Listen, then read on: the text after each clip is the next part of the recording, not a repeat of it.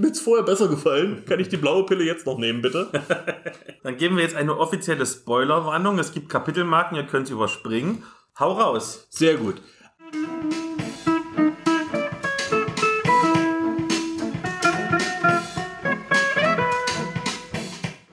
Hallo und herzlich willkommen zu dieser neuen Folge des niveauvollen Trash Talks mit Philipp und Gast.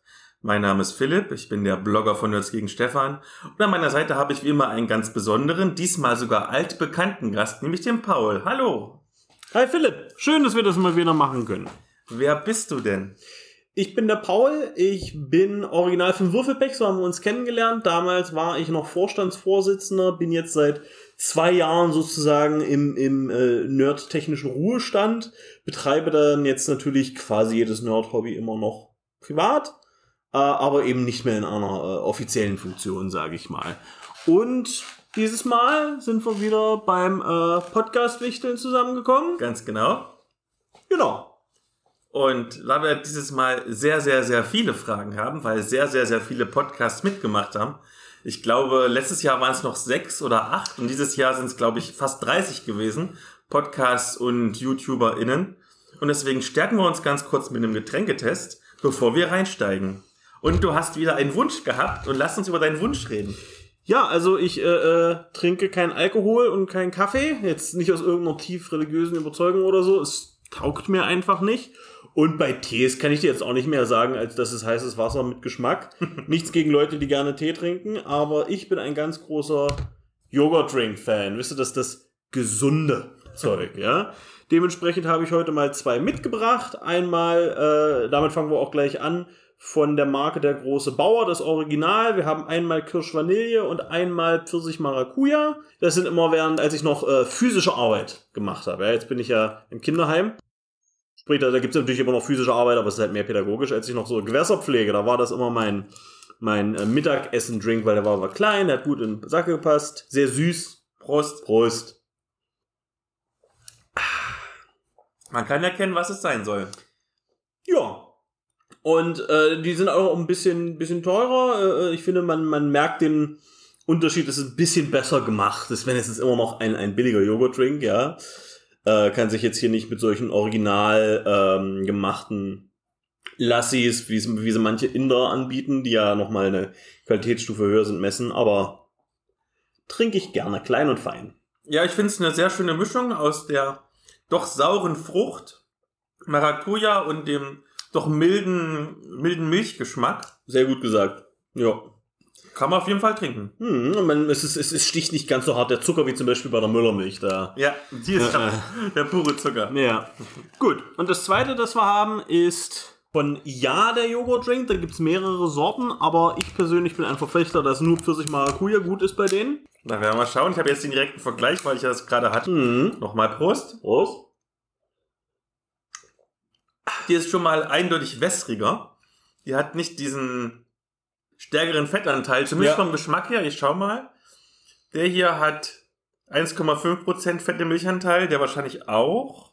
Nö, 0,1% fette Milchanteil. Man Da merkt's. hast- Da hast du gut geschmeckt. Aber zeitlich ist er dickflüssiger. Das stimmt. Und nicht ganz so fein. Also man merkt doch den Preisunterschied. Ich meine, das ist ja auch eine große 05er Flasche statt eine kleine. Genau, genau. Also für die für, für die kleine zahlst du irgendwie, ich glaube genau, für die kleinen zahlst du genauso wie für den großen hier.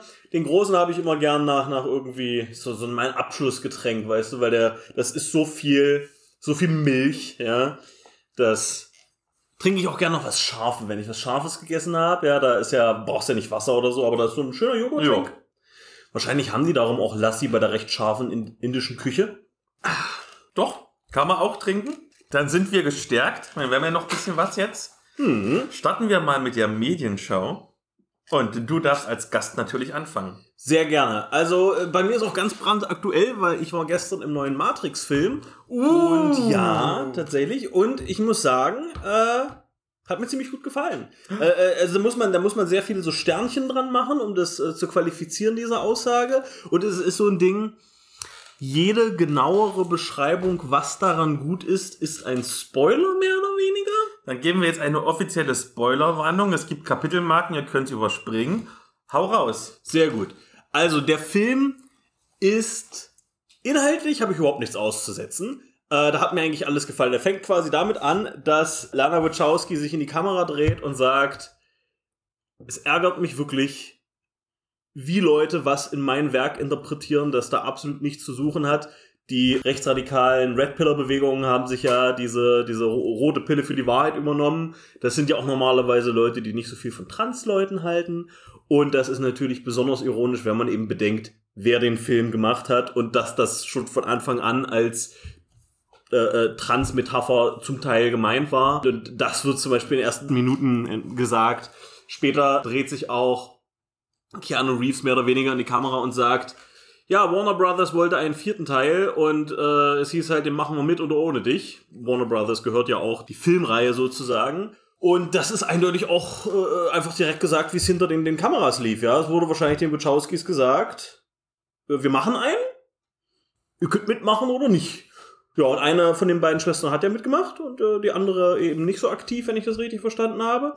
Und das ist quasi das erste Drittel, das zieht sich da durch und es ist so hart Meta. Zum Beispiel auch ähm, Trinity wird im ersten Drittel Tiffany genannt und ihr Ehemann heißt Chad, was ja auch von diesen Incel-Typis die Namen für die perfekte Frau und den perfekten Mann sind, in deren Vertreter Weltansicht. Genau, und, und äh, das zweite Drittel hast du dann wieder wie in, das Äquivalent zu Sion damals, wo du die Menschen in der echten Welt siehst, wie die leben, da hat sich auch verändert. Und, und da war äh, die Metapher des Ganzen für mich so ein bisschen dieses, ähm, es gab Fortschritt seit dem letzten Mal, aber ein Sequel verlangt natürlich Konflikt. Dementsprechend kann das komplette, alles ist super Happy End vom, von der Matrix-Trilogie natürlich nicht komplettes Happy End gewesen sein auf lange Sicht. Und das hast du halt im zweiten Drittel, aber es kommt halt trotzdem durch dieses, es ist wieder schlechter geworden, aber wir haben Teile vom Fortschritt behalten. Und das, das wirkt auf mich eben auch, wenn man sich die letzten Jahre so anguckt, mit äh, dem großen Wiederaufschwung von Nazis, wo sich sicherlich viele gedacht haben, ich dachte, das Thema hätten wir beigelegt, aber nein. Man muss wieder dagegen antreten, ja. Und es ist natürlich nur, nur ein kleiner Teil von dem, was da vorkommt. Also das, der war zweieinhalb Stunden und ich hatte trotzdem das Gefühl, er hätte noch eine Stunde länger sein können, um sich mehr, mehr auszuatmen. Meine Freundin hat zum Beispiel gesagt, sie war der Meinung, das wäre am besten so als äh, Miniserie gewesen. So vier Folgen, a, jeweils eine gute Stunde und definitiv, das habe ich gesehen. Also eine Sache noch, bevor die endgültige Empfehlung kommt. Gerade das erste Drittel beinhaltet relativ viel, was durchaus triggernd sein kann. So Therapiesitzungen, die sich darum drehen, dass man mit der Welt dissoziiert, dass man nicht genau weiß, was ist Realität, was ist Fiktion, was natürlich schon immer bei Matrix ein wichtiger Punkt war, aber im Gegensatz zu den vorherigen Teilen ist das halt sehr realitätsnah. Dem solltet ihr euch bewusst sein, ehe ihr euch den Film anguckt. Aber er setzt das auch sehr gut um. Da spricht jemand eindeutig aus Erfahrung. Genau, soweit äh, zu meiner Medienschau. In Ordnung. Eine Frage habe ich noch. Gerne. Und zwar, am Kreativteam wurde ja ein bisschen was geändert. Also anderer Soundkünstler, ich ja. glaube, anderer Kameramann, Color, das Color Grading ist ein bisschen verändert worden. Ja. Fühlt es sich trotzdem noch richtig an wie Matrix oder wie eine Nachmacher sozusagen? Also es ist auf jeden Fall noch Matrix, man merkt auf jeden Fall den Unterschied. Eine Sache, die mich am meisten überrascht hat, war, wie schlecht die Action-Szenen waren. Das war, ich hatte echt das Gefühl, entweder jemand hatte keine Lust oder jemand hat kein Talent. Ich kenne die Leute nicht gut genug, um das sagen zu können, weil im Gegensatz zu den früheren Matrix-Sachen wurde das halt geschnitten wie jeder übliche Hollywood-Actionfilm, sprich alle 0,5 Sekunden gibt's einen Cut und du siehst nie wirklich einen Schlag mal schön durchgezogen dass ich tatsächlich da saß bei einem Matrix-Film und mir gedacht habe, können wir den Action-Teil überspringen und zurückkehren zu der Charakterinteraktion. Das ist irgendwie sehr viel äh, äh befriedigender. Und der Soundtrack war nach wie vor ziemlich gut, also was auch immer äh, da sich geändert hat, da ist die Qualität gleich geblieben. Die Welt hat anders ausgesehen, aber das passt auch, weil ich meine, der Film kam in den 90ern raus, da war ein Computer halt blockiger, da war die Vorstellung davon, wie, wie das funktioniert, wie Medien aussehen, wie es in einer Medienlandschaft aussieht, halt anders und das haben sie natürlich geupdatet und das hat zumindest für mich funktioniert. Aber der Film ist auch so dicht, so, so also dicht gepackt mit allen möglichen Sachen. Ihr kannst du sicherlich drei, vier Mal gucken und jedes Mal kannst du auf eine andere Sache achten. Ja, nee, aber es war durch, es ist ein Matrix-Film, das kann man nicht anders sagen. Sehr schön. Dann komme ich ganz kurz, weil wir so viele Themen haben, zu meiner Medienschau. Und ich fange mal mit einer Einleitungsfrage an. Hast du denn so popkulturell ein Guilty Pleasure oder nerdmäßig ein Guilty Pleasure? Definitiv. Bei Videospielen stehe ich total auf die ähm, Warrior-Spiele von Koei Tecmo. Das sind so Dynasty Warrior, Samurai Warrior, äh, Hyrule Warrior. Das ist, denke ich, das mit dem größten Profil, das man gesehen hat. One Piece, Pirate Warrior. Die sind ja immer so ein, so ein äh, 6 out of 10 Videospielreihe, aber ich spiele mehr oder weniger jedes von denen, auch wenn das effektiv bloß aus, ausgetauschte Charaktere sind, nochmal das gleiche Spiel, aber das ist definitiv mein, mein spontanes Videospiel Guilty Pleasure, ja. Mein Guilty Pleasure ist ja im Comic-Bereich vor allem französische Flieger-Comics. Sehr speziell. Sehr speziell, aber irgendwie Kampfflugzeuge, egal ob Zweiter Weltkrieg oder jetzt moderne Kampfflugzeuge, das finde ich irgendwie total faszinierend. Und deswegen habe ich passend dazu was gebracht, nämlich Zentauren. Das ist eine zweiteilige ähm, Flieger-Action-Comic-Reihe aus Frankreich. Im Deutschen erschienen bei Bund Dimension. Also der erste Teil ist, glaube ich, 2011 erschienen und jetzt erst zehn Jahre später kam der zweite Band raus. Die Geschichte ist ein bisschen überladen dafür, dass es nur zwei Bände 48 Seiten sind. Es gibt so einen kleinen fiktiven pazifischen Inselstaat, der mal unter französischer Vorherrschaft stand und irgend so ein abgesetzter General putscht jetzt und die Franzosen versuchen irgendwie dann wieder Ordnung ins Chaos zu bringen gerade im ersten Band ist es super interessant gemacht, weil die Rebellen haben natürlich jetzt nicht irgendwie die super Ausstattung. Die schaffen es, einen gesamten NATO-Fliegerstützpunkt zu übernehmen mit Reggae-Musik und zwei Agrarflugzeugen. Also es ist echt witzig teilweise, wie sie das geschafft haben. Und dann ist einfach alles nur noch chaotisch. Also du hast verschiedene Handlungsstränge, es gibt irgendwie Geheimagentinnen und Spionageleute die zufällig Funksprüche abhören. Dann gibt's Kampfflieger, die Kampffliegen und abgeschossen werden, Spezialeinheiten, die Spezialeinheitenkram machen, die Rebellen, die bösen Rebellenkram machen. Das ist einfach zu viel Story quasi oder zu viel Story-Schnipsel auf zweimal 48 Seiten.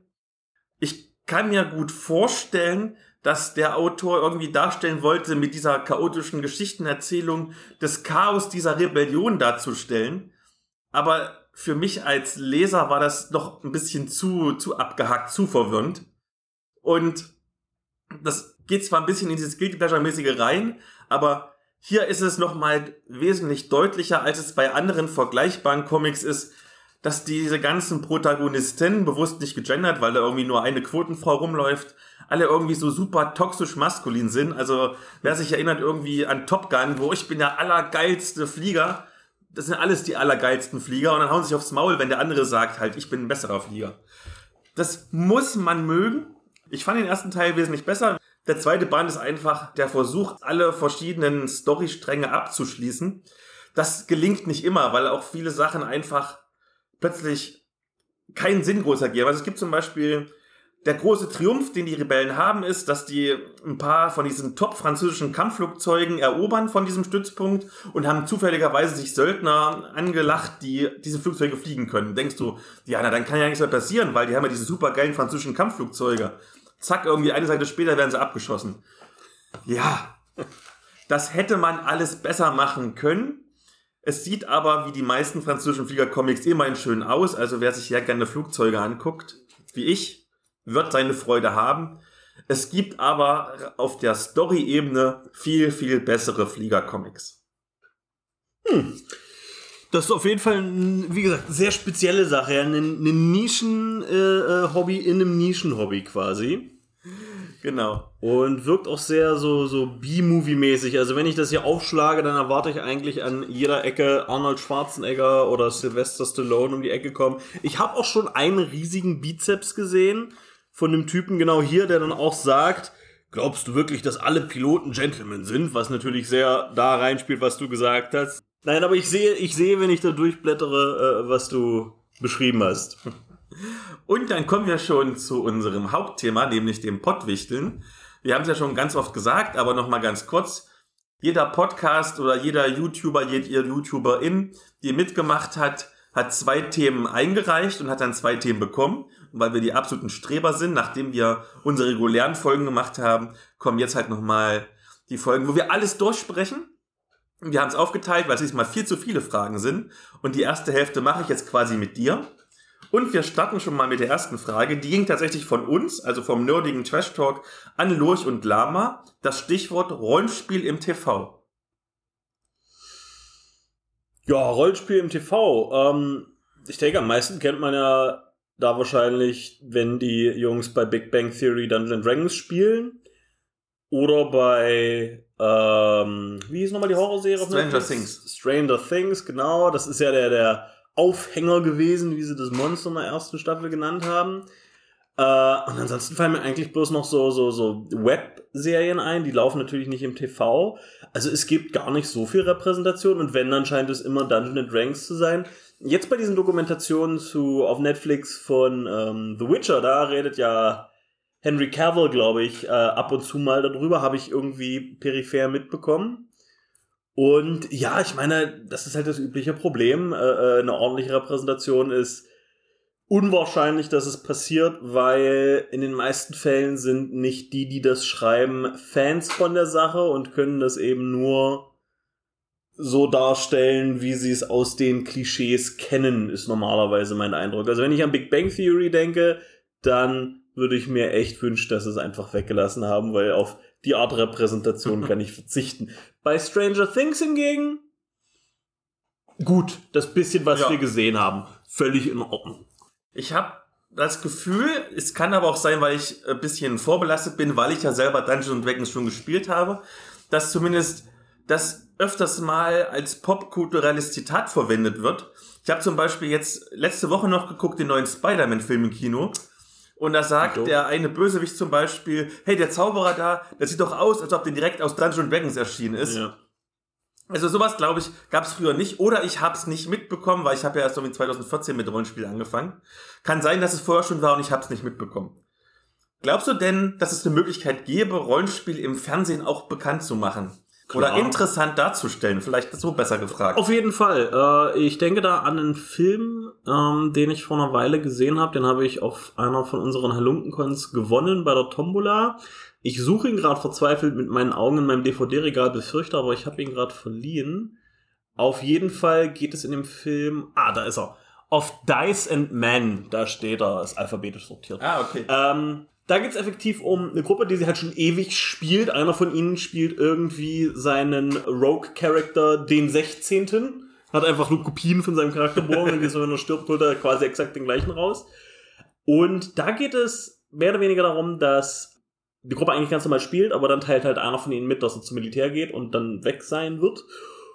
Und das bringt halt Probleme in die Gruppe und dann hast du diese drei Story-Ebenen, die Probleme außerhalb der Gruppe, die, Pro äh, die Gruppe selbst und das Abenteuer, das die Gruppe erlebt und wie die sich gegenseitig beeinflussen, dass zum Beispiel einer von denen seinem Kumpel das übel nimmt, dass er geht und dann ihm im Rollenspiel nicht mehr so zur Seite steht.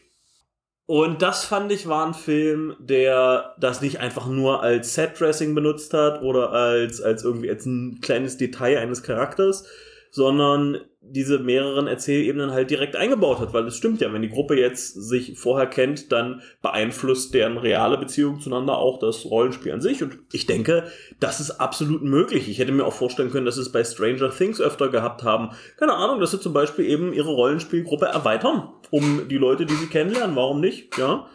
Also das ist absolut drinne ich denke da auch an, an Tiny Tina's Assault on Dragon Keep. Das war eine Erweiterung für Borderlands 2 wo sie eben diesen ziemlich populären Shooter verbunden haben mit diesem Konzept als DLC. Äh, und das, das kann ich mir absolut, das funktioniert ja, ja in anderen Medien. Das kann ich mir definitiv auch im Fernsehen vorstellen. Aber wie üblich, es müssen dann halt auch Leute machen, die das Hobby selber betreiben, die sich damit auskennen, wie immer. Ja, also das, das, das gilt ja für alles. Bogenschießen ist häufig unrealistisch, weil Leute halt keine Ahnung von Bögen haben und dementsprechend schießt jeder noch so breite Pfeilkopf durch eine Plattenrüstung durch und so.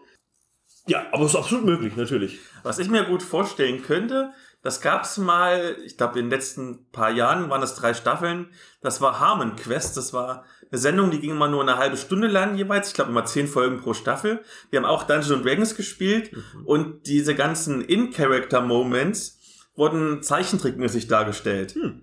Und das heißt, du konntest im Prinzip, du musstest dir als jemand, der überhaupt keine Ahnung von Rollenspiel hat, du musst dir das nicht vorstellen, was die machen, sondern dir wurde es quasi visualisiert. Und ich glaube, die Visualisierung ist immer noch das größte Hindernis, weil klar, so Sachen wie äh, Critical Role ist schon cool, aber wirklich die Muße haben, sich da jetzt drei, vier Stunden hinzusetzen und vorzustellen, auch wenn die Stimmen toll sind, ist immer noch ein höherer Zugang, als wenn du einfach das siehst, was die da erzählen.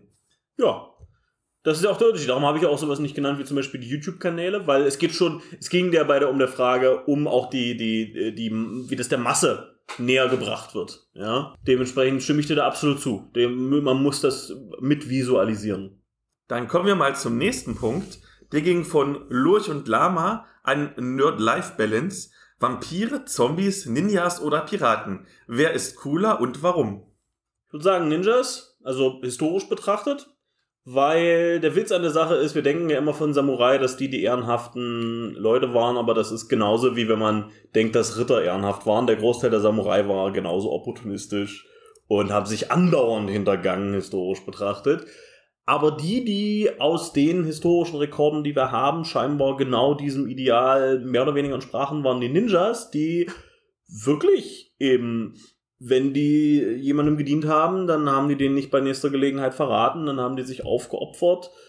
Darum heißt ja das, glaube ich, auch übersetzt Ninja kein Mensch. Also sie, sie sich selber sind nicht so wichtig wie die Sache, der sie nachkommen. Und dann sind die natürlich auch naja, die Geheimagenten des Mittelalters, ja. Jetzt nicht die schwarz verkleideten Mauerkletterer größtenteils, aber halt das, das Infiltrieren, das Informationen austauschen, das Geheimwege kennen, das Leute irgendwie auch durchaus ermorden oder entführen oder umgekehrt retten. Es gibt viele Geschichten, wie äh, wichtige japanische äh, Leute von ihren Ninjas aus einer belagerten Festung geschmuggelt wurden oder dergleichen ja, also wenn wir die realen Äquivalente, also die realsten Äquivalente angucken, die es halt gibt, dann äh, finde ich Ninjas definitiv die coolsten. Ich störe mich ein bisschen an diesem Coolness-Begriff, weil im Prinzip alle vier Sachen, Vampire, wie man sich klischeemäßig vorstellt, Zombies, Ninjas, Piraten, sind ja doch eher die Bösewichte. Und da, man muss, glaube ich, schon ein bestimmtes Mindset haben, um Bösewichte cool zu finden. Ich habe dieses Mindset nicht, deswegen finde ich alle gleich böse. Wobei es sicherlich noch Abstufungen gibt, weil Zombies sind quasi triebgesteuert böse, während Piraten sich bewusst dafür entscheiden, böse zu sein. Aber cool möchte ich jetzt keinen davon nennen. Ich weiß nicht, ob ich dir zustimmen würde, ob Piraten böse sind. Ich meine, wie, wie immer, wer betreibt schon, wer betreibt sowas schon, wenn er es nicht muss? Ja, wer riskiert schon sein Leben auf hoher See, wenn es keine bessere Option gibt? Und ich meine, Darth Vader ist cool. Er ist ziemlich böse. Ja. Aber ja, ist natürlich immer ein bisschen vor allem Zombies. Was ist an Zombies cool? Zombies haben ja keine eigene Entscheidungskraft. Ja, Vampire haben wenigstens Entscheidungskraft, auch wenn sie auch triebgesteuert sind. Aber ja. Die nächste? Not-Life-Balance wünscht sich vom Kopfkino Sci-Fi und Fantasy. Wie lässt sich das eine in das andere übertragen? Zum Beispiel Herr der Ringe in den Weiten der Galaxis oder The Mandalorian als D&D-Abenteuer. Ein Wort. Numenera. Das ist doch das oder? Weil Sci-Fi und Fantasy stehen ja nicht im Gegensatz zueinander. Sci-Fi erfordert halt Fiction, Science Fiction, ausgedachte Wissenschaft und Wissenschaft bedeutet, es ist in irgendeiner Form erklärbar oder reproduzierbar, selbst wenn du dir dafür irgendwas ausdenken musst, ist ja okay. Und Fantasy ist halt das Gegenteil davon, nämlich darf nicht zu erklären sein. Also jede Magie, die wissenschaftlich reproduzierbar ist, ist keine Magie mehr, sondern einfach nur eine andere Form von Wissenschaft. Dementsprechend kann man das durchaus vermischen, äh, wie gesagt, Numenera macht das ja durch diese immer übereinander gestapelten äh, äh, äh, Welten, die mal waren. Und wir erkennen davon manches als Technologie, anderes ist uns auch so fremd, dass wir nicht mal als Spieler erkennen, was das theoretisch sein soll. Und es funktioniert effektiv wie Magie, weil wir es nicht erklären können. Und da hast du die Mischung auf jeden Fall schon drinne. Ich meine, Star Wars ist ja futuristisch mit Hyperdrive und was nicht alles, aber zeitgleich ist es Märchen in Space mit Rittern und Prinzessinnen und also die originale Trilogie vor allem natürlich. Und umgekehrt gibt's das sicherlich auch. Äh, was, was hier ist ähm, Shadowrun? Du hast Sci-Fi-Elemente, du hast Fantasy-Elemente vermischt. Äh, ich denke, das ist problemlos möglich, solange man das beide halt nicht als gegensätzlich sieht. Es ist halt nur nicht möglich, wenn du halt Hard Sci-Fi machst, weil in Star Trek zum Beispiel, äh, naja, es hört halt auf, Sci-Fi zu sein, sobald sie mit irgendwelchen halbwegs magischen Konzepten an. Also, es hört nicht auf, Sci-Fi zu sein, aber es, es schwächt den Hard-Sci-Fi-Kern der Sache, wenn sie zu viele Fantasy-Elemente einbauen. Da kann ich nichts hinzufügen. Das hast du schön gesagt. Danke sehr. Dann kommen wir zum nächsten und zwar Kopfkino wünscht sich von Over the Hills Stichwort Dinosaurier. Absolut cool, tolle Gegner zum Plattmachen. Muss man eigentlich gar nicht sagen.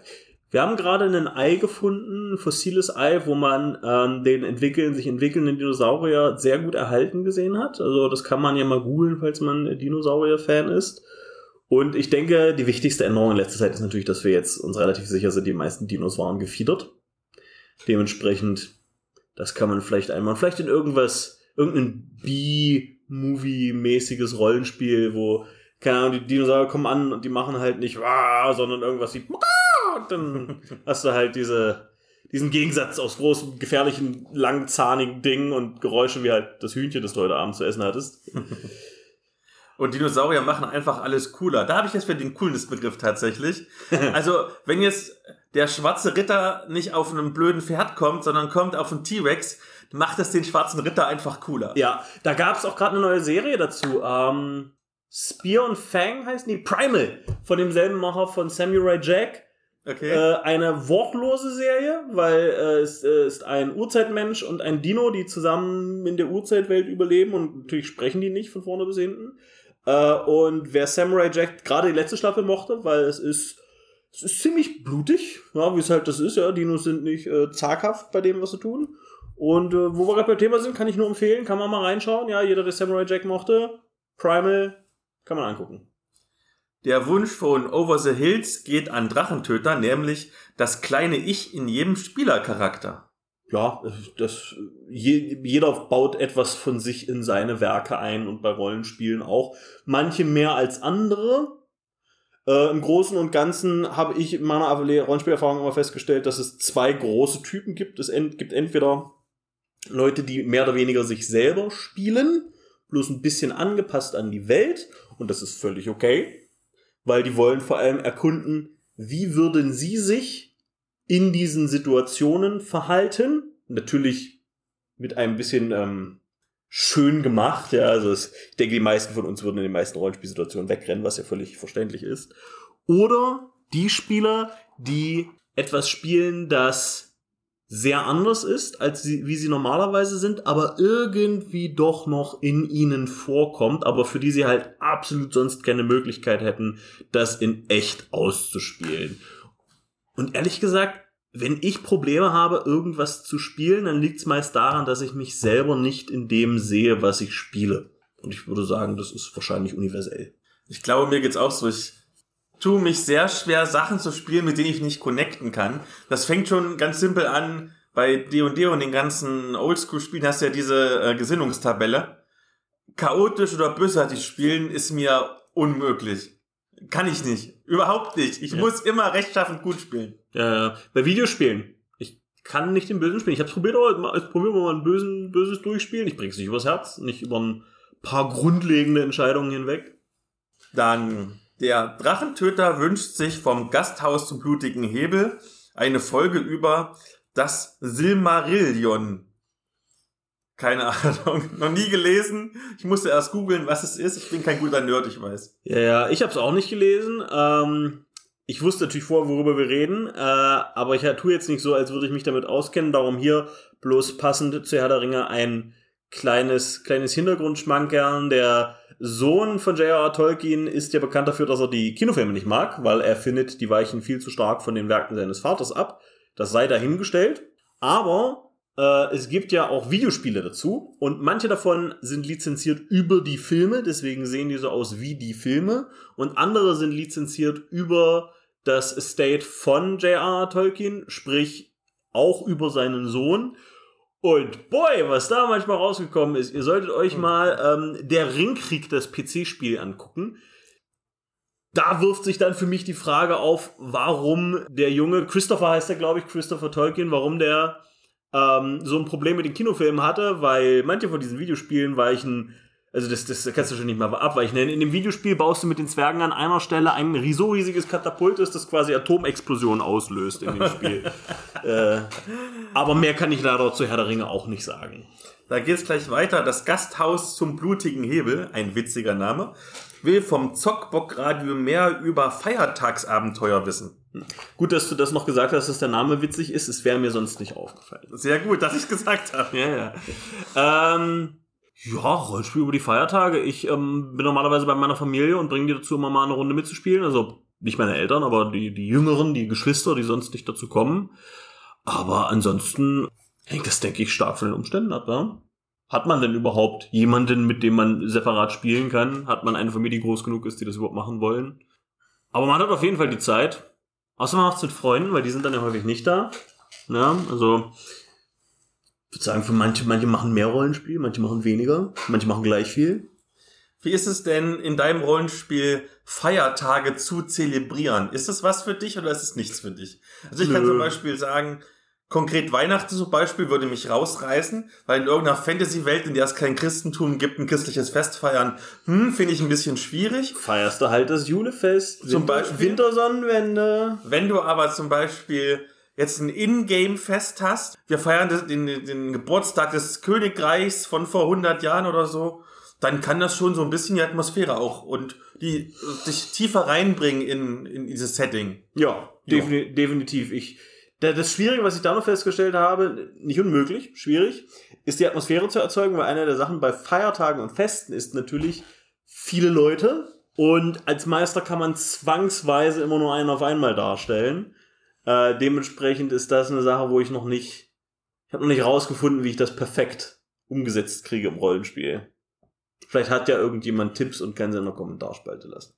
Dann ein doch sehr kontroverses Thema. Oh oh. Und da empfehle ich doch schon mal, bevor ich die Frage überhaupt stelle, die Folge von Nerd ist ihr Hobby dazu. Und zwar, das Zock Bock Radio möchte eine Folge rund um die Liste TTRPG Guide to Vogue Companies von Nerd ist ihr Hobby haben. Darf ich das nochmal kurz lesen? Ah, ja. Da ist der Link auch, hm? Darf ich? Ja, bitte. Gucken wir doch mal gleich rein. Also, wenn ich das richtig verstehe, ist das also eine Liste von äh, Firmen, die sich darauf bedenkt, ihr Rollenspiel genau integrativer zu machen, Rücksicht zu nehmen auf Leute, nicht mehr so viel Cultural Appropriation oder rassistische Darstellungen von effektiv echten Kulturen, nur halt leicht umgemünzt. Verstehe ich das richtig? Ja, und die Leute wollen das nicht und deswegen sollte es da nicht hingehen. Wer wollte das nicht? Der Ersteller der Liste wollte das nicht, so wie ich das verstanden habe. Ach so. also genau umgekehrt. Ach so. Ah, ja, okay. Ja, jede, jede, jede progressive Bewegung hat immer eine regressive Gegenbewegung, nicht wahr?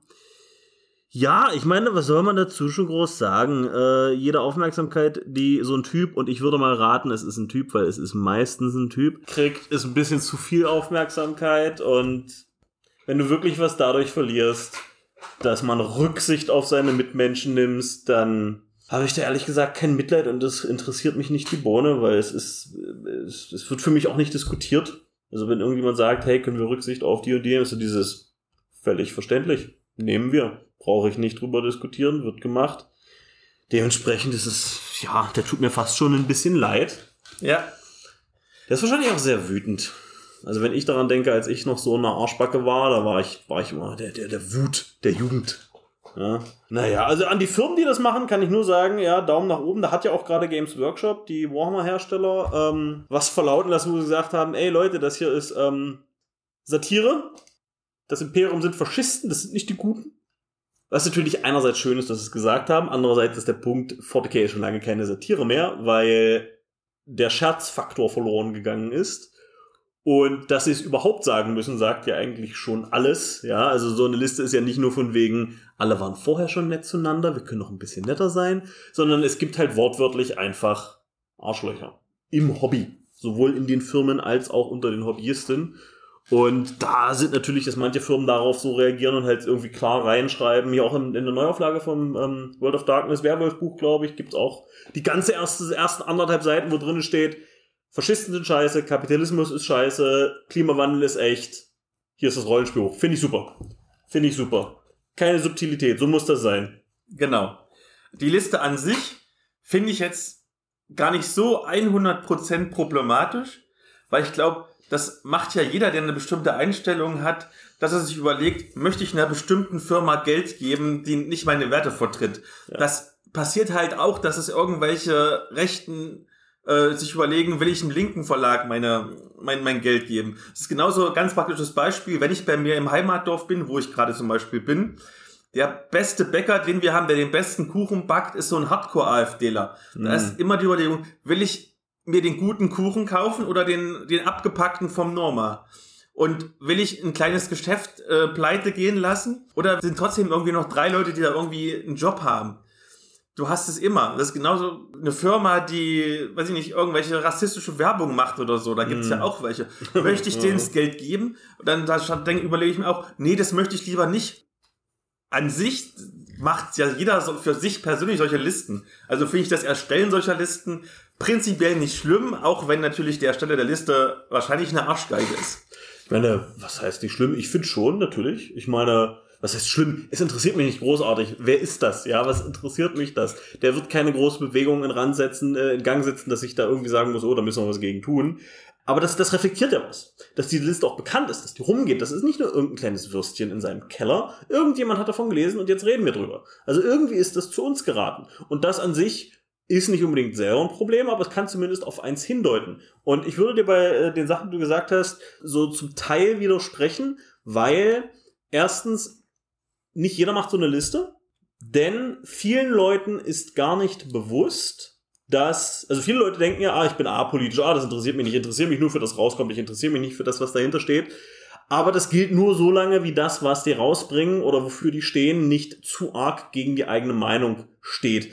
Ich denke da zum Beispiel an das neueste Call of Duty oder das davor zumindest, wo äh, halt gefragt wurde, hey, sind eure Spiele politisch? Wurde, wurden die Entwickler gefragt. Der Call of Duty-Reihe, ja, Modern Warfare und sowas. Die gesagt haben, nein, nichts daran ist politisch. Was natürlich beeindruckend ist, diese mentale Gymnastik, die du betreiben musst, um Call of Duty, das du selber machst, nicht als politisch zu betrachten. Und das fanden auch viele der Fans, die so, ah, das finde ich gut. Politik hat nichts in meinen Spielen verloren. In dem Spiel, wo du gegen russische Extremisten kämpfst, also was waren es, Ultranationalisten und irgendwelche äh, Terroristen im Nahen Osten äh, jagst und Amerika die Weltpolizei ist und was nicht alles, das ist aus irgendeinem Grund apolitisch für die. Und darum würde ich dir widersprechen, es gibt nicht Leute, es gibt auch Leute, die machen die Listen nicht, aber bloß weil das meiste dem Status quo entspricht, sie dem Status quo entsprechen und sie gar nicht darüber nachdenken müssen, weil das alles in ihre bereits vorhergehende Weltansicht reinkommt. Wo ich aber gleich dazu sagen will, Leute, die das sagen, setze ich nicht gleich mit solchen Leuten, die diese Liste schreiben. Ich sage nur, es gibt viele Leute, die tun das nicht bis es eben passiert, bis eben ihr Lieblingshersteller sowas macht. Und dann gibt es solche Leute. Ich bin mir sicher, bevor der die Liste gemacht hat, vor ein paar Jahren war der genauso einer, der gesagt hat, oh, das interessiert mich nicht. Ja, Hauptsache, das Werk ist gut. Aber auf einmal gibt es welche, die davon abweichen und schon gibt es schlechte. Das lasse ich jetzt so stehen. Sehr gut gesagt. Danke. ich bemühe mich. Dann, Nerd ist ihr Hobby, wiederum wünscht sich vom Rollenspiel-Podcast einen Beitrag zu Unsere liebsten Sicherheitstechniken. Hm. Ich denke, ich habe da keine liebste, weil jeder braucht was anderes. Ob das jetzt, das kann man, man kann auch kombinieren. Ja, es ist ja nicht so, dass man nur eine benutzen darf. Dich vorher drüber reden. Also ich zum Beispiel, wenn ich halt weiß, ich habe bei mir Sachen drinne, die sind potenziell anstößig, dann erwähne ich das vorher, frag vorher nach. Manche dieser Dinge sind optional, zum Beispiel bei manchen von meinen Horrorabenteuern. Ja, also wie hart zum Beispiel gehe ich ins äh, Body Horror. Wie hart ist irgendeine Komponente daran, äh, Gore oder hat jemand Arachnophobie, sowas, ja, ich kann problemlos die Spinne noch austauschen gegen einen Skorpion. Theoretisch auch ein Spinnentier, aber keine Ahnung, man kann es austauschen, nicht wahr? Und dann natürlich beim Spiel, also äh, wenn ich, wenn ich zum Beispiel mitkriege, dann würde ich es natürlich ansprechen, ansonsten die X-Karte sehr gerne, ja. Oder man darf jederzeit gehen, kein Problem. Äh, ich denke, das hängt auch davon ab. Es gibt zum Beispiel Leute, die brauchen das, haben aber das Gefühl, sie dürfen nicht das Rollenspiel unterbrechen, indem sie jetzt zum Beispiel die X-Karte ziehen. Selbst wenn es explizit erlaubt ist. Gibt's ja, ist auch völlig verständlich, weil warum auch immer, da gibt's viele Gründe für, da will ich jetzt auch gar nicht drüber spekulieren. Dementsprechend halt denke ich halt auch, das ist nicht eine Methode, sondern man sollte es kombinieren und dementsprechend habe ich auch keine Liebste, weil mit dem vorher drüber reden erwische ich vielleicht manchmal Leute nicht, denen das mittendrin passiert. Ich hatte auch schon Leute, die wurden beim Rollenspiel von Sachen getriggert, die wussten nicht mal warum. Ja, äh, in dem Fall war das, weil ähm, wachsartige Schnecken sind aus deren Mündung gekrochen von ihren Charakteren und ich habe das halt so ein bisschen beschrieben, ja, du spürst das in deinem Hals und die beiden mussten raus, mussten zwei SpielerInnen rausgehen, weil die, weil denen ist übel geworden. Die haben auch so danach dieses, ich habe keine Ahnung, wo das herkommt, ja. Äh, dementsprechend, da hat zum Beispiel das Vorüberreden nichts gebracht und äh, da war dann gut, dass er halt, das ist dieses, ey, kein Problem, ja, steht auf, geht raus, was auch immer. Genau, wie sieht's mit dir aus? Hast du da? Also wir spielen mit Xcode. Mhm. Wobei ist, glaube ich, dies noch nie gezogen worden bei mir, weil ich immer irgendwie so ab zwölf Abenteuer leite oder so. Session Zero, wobei das jetzt keine dezidierte Session Zero ist, aber dass mal, bevor die Kampagne anfängt, man schon mal so kurz sagt, also erstmal so kurz sagt, das und das stelle ich mir vor und dann so, hm, was geht denn, was geht nicht, wo habt ihr Bock drauf, wo habt ihr keine Lust drauf? Das ja. Ich würde jetzt dafür jetzt keine komplette äh, Session verwenden, aber mal eine halbe Stunde vor dem ersten Rollenspiel Ja. besprechen? Unbedingt. Ja, auf jeden Fall. Auf jeden Fall. Äh, Aber ich, ich weiß auch gar nicht, da muss ich auch sagen, da habe ich jetzt über die letzten sechs, sieben Jahre, zumindest wie ich es mitbekommen habe von der Gemeinschaft, ich weiß ja noch, wie ganz am Anfang da relativ viele Leute, genug, genug Leute laut genug waren, die dann halt, oh, das ist alles Quatsch, das braucht's nicht und bla bla bla. Und mittlerweile ist das ganz, also komplett umgeschwungen. Ich sehe kaum noch jemanden, in, entweder in echt oder in einer Kommentarspalte, die irgendwie ein Problem damit haben. Es gibt immer noch viele, die denken sich, ich brauch's nicht. Was ja okay ist. Aber da habe ich das Gefühl, sind wir besser geworden als Hobbyistengemeinschaft. Wie siehst du das? Hast du da, sind deine Erfahrungen da? Ich sehe es mittlerweile auch. Also noch, wo es früher Conventions gab, echte Conventions bevor Corona. Ich kenne so ein, zwei Conventions, wo es mittlerweile so ist, dass teilweise es verpflichtend ist für die Spielleitung, wenn sie sich anmeldet, müssen die in Anführungszeichen einen Vertrag unterschreiben, wo drin steht, hey, wir sind respektvoll und wir spielen mit X-Card und ziehen keinen Scheiß ab. Das finde ich gut. Ja, finde ich auch gut. Finde ich auch gut, dass es halt, was heißt gezwungen? Es muss halt ausfüllen. Gut ist, ja. Äh, finde ich, finde ich sehr gut, weil es gibt halt manche Dinge, vielleicht sieht man jetzt Parallelen zu einer aktuellen Lage, da reicht Freiwilligkeit nicht aus. Da müssen alle am selben Strang ziehen, weil äh, ein, zwei Fälle reichen, um es für alle zu ruinieren. Keine Ahnung, was ich damit meine gerade. Ich weiß auch nicht, was du meinst. diese Worte da gerade aus meinem Mund. Geht euch impfen, verdammt nochmal. Wer kann, natürlich, ja. Dann, der Rollenspiel-Podcast möchte Mhm. von Kakatum wissen, mit vier O's, Hm, ob er lieber die Guten oder die Bösen spielt. Und ich habe schon gesagt, ich spiele immer die Guten. Ich kann es nicht irgendwie, die Bösen Ja. zu spielen. Ich bin enttäuscht, dass Krakatun nur ein Ausrufezeichen hat. Ja, na, eigentlich müsste er noch so Ausrufezeichen, Ausrufezeichen, 1, 1, 1, 11, 11. ja. Vielleicht waren die O's zu teuer. Gibt ja einen Satz. Ich habe mal gehört, dass äh, äh, George Lucas äh, den äh, hier Return of the Jedi so genannt hat, weil das irgendwie zwei Buchstaben kürzer war als der Alternativtitel und da hat er ein paar tausend gespart beim Drucken. weil zwei Buchstaben kürzer war oder so. Äh, vielleicht ist da genau das gleiche. Zu der Frage. Ich meine, gut oder böse? Gut, was heißt das jetzt genau? Ja, ich meine, es gibt natürlich relativ schwarz-weiße Fantasy-Welten zum Beispiel. Da ist es ziemlich klar, oder hier Star Wars ist es ziemlich klar, wer sind die Guten, wer sind die Bösen. So. Was ist das bei Game of Thrones? In einer Game of Thrones Welt spielst. Wer sind da die Guten oder die Bösen? Vor allem die Buchwelt, ja, nicht so sehr die, die Serienwelt. Oder welche gibt's noch Star Trek? Na, ich meine, das ist nicht ganz so grau natürlich wie, wie Game of Thrones, aber es ist schwierig zu sagen, weil ich finde zum Beispiel in einer Welt, wo es klar getrennt ist, ist das Böse häufig so komödiantisch böse, dass es nicht ernstzunehmend böse ist. Und das bewerte ich anders und empfinde ich auch beim Spielen oder Spielleiten anders, als wenn es halt eine ernsthafte Welt ist, wo die Spieler sich entscheiden, ernsthaft böse zu sein, wo du auch ernsthafte Konsequenzen ausspielst, weil da schlagen wir wieder so ein bisschen in die Sache mit den, mit den Sicherheitskarten, diesen ganzen Themenblock.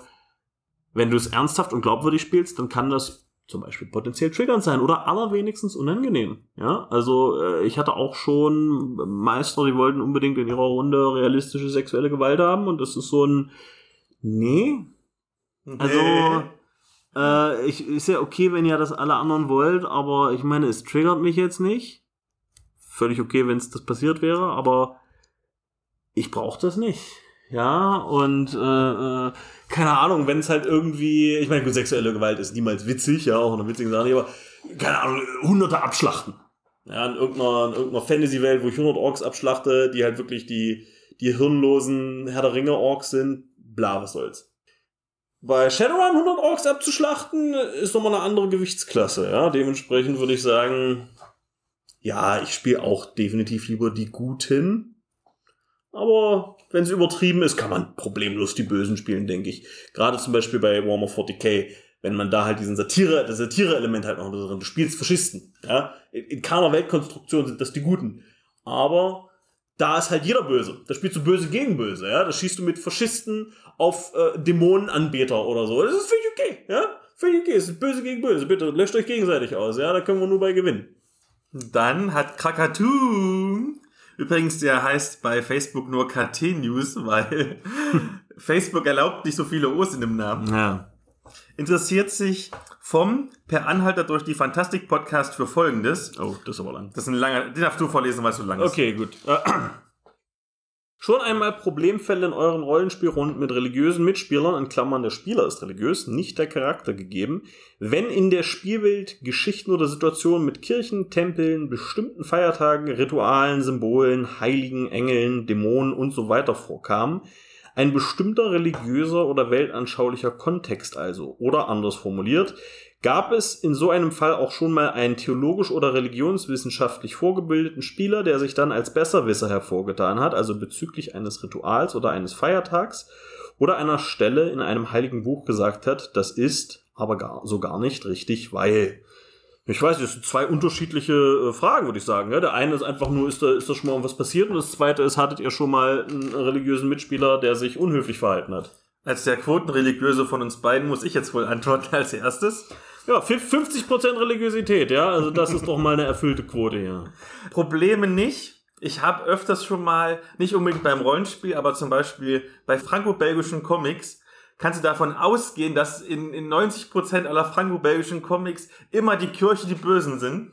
Immer, also wenn irgendwie im Hintergrund jemand ist, es ist immer die Kirche, die ganze Zeit und es sind immer irgendwelche Christen da rolle ich dann manchmal schon mit den Augen, weil ich mir denke so, könnt ihr euch nicht mal einen anderen Bösewicht bitte ausdenken?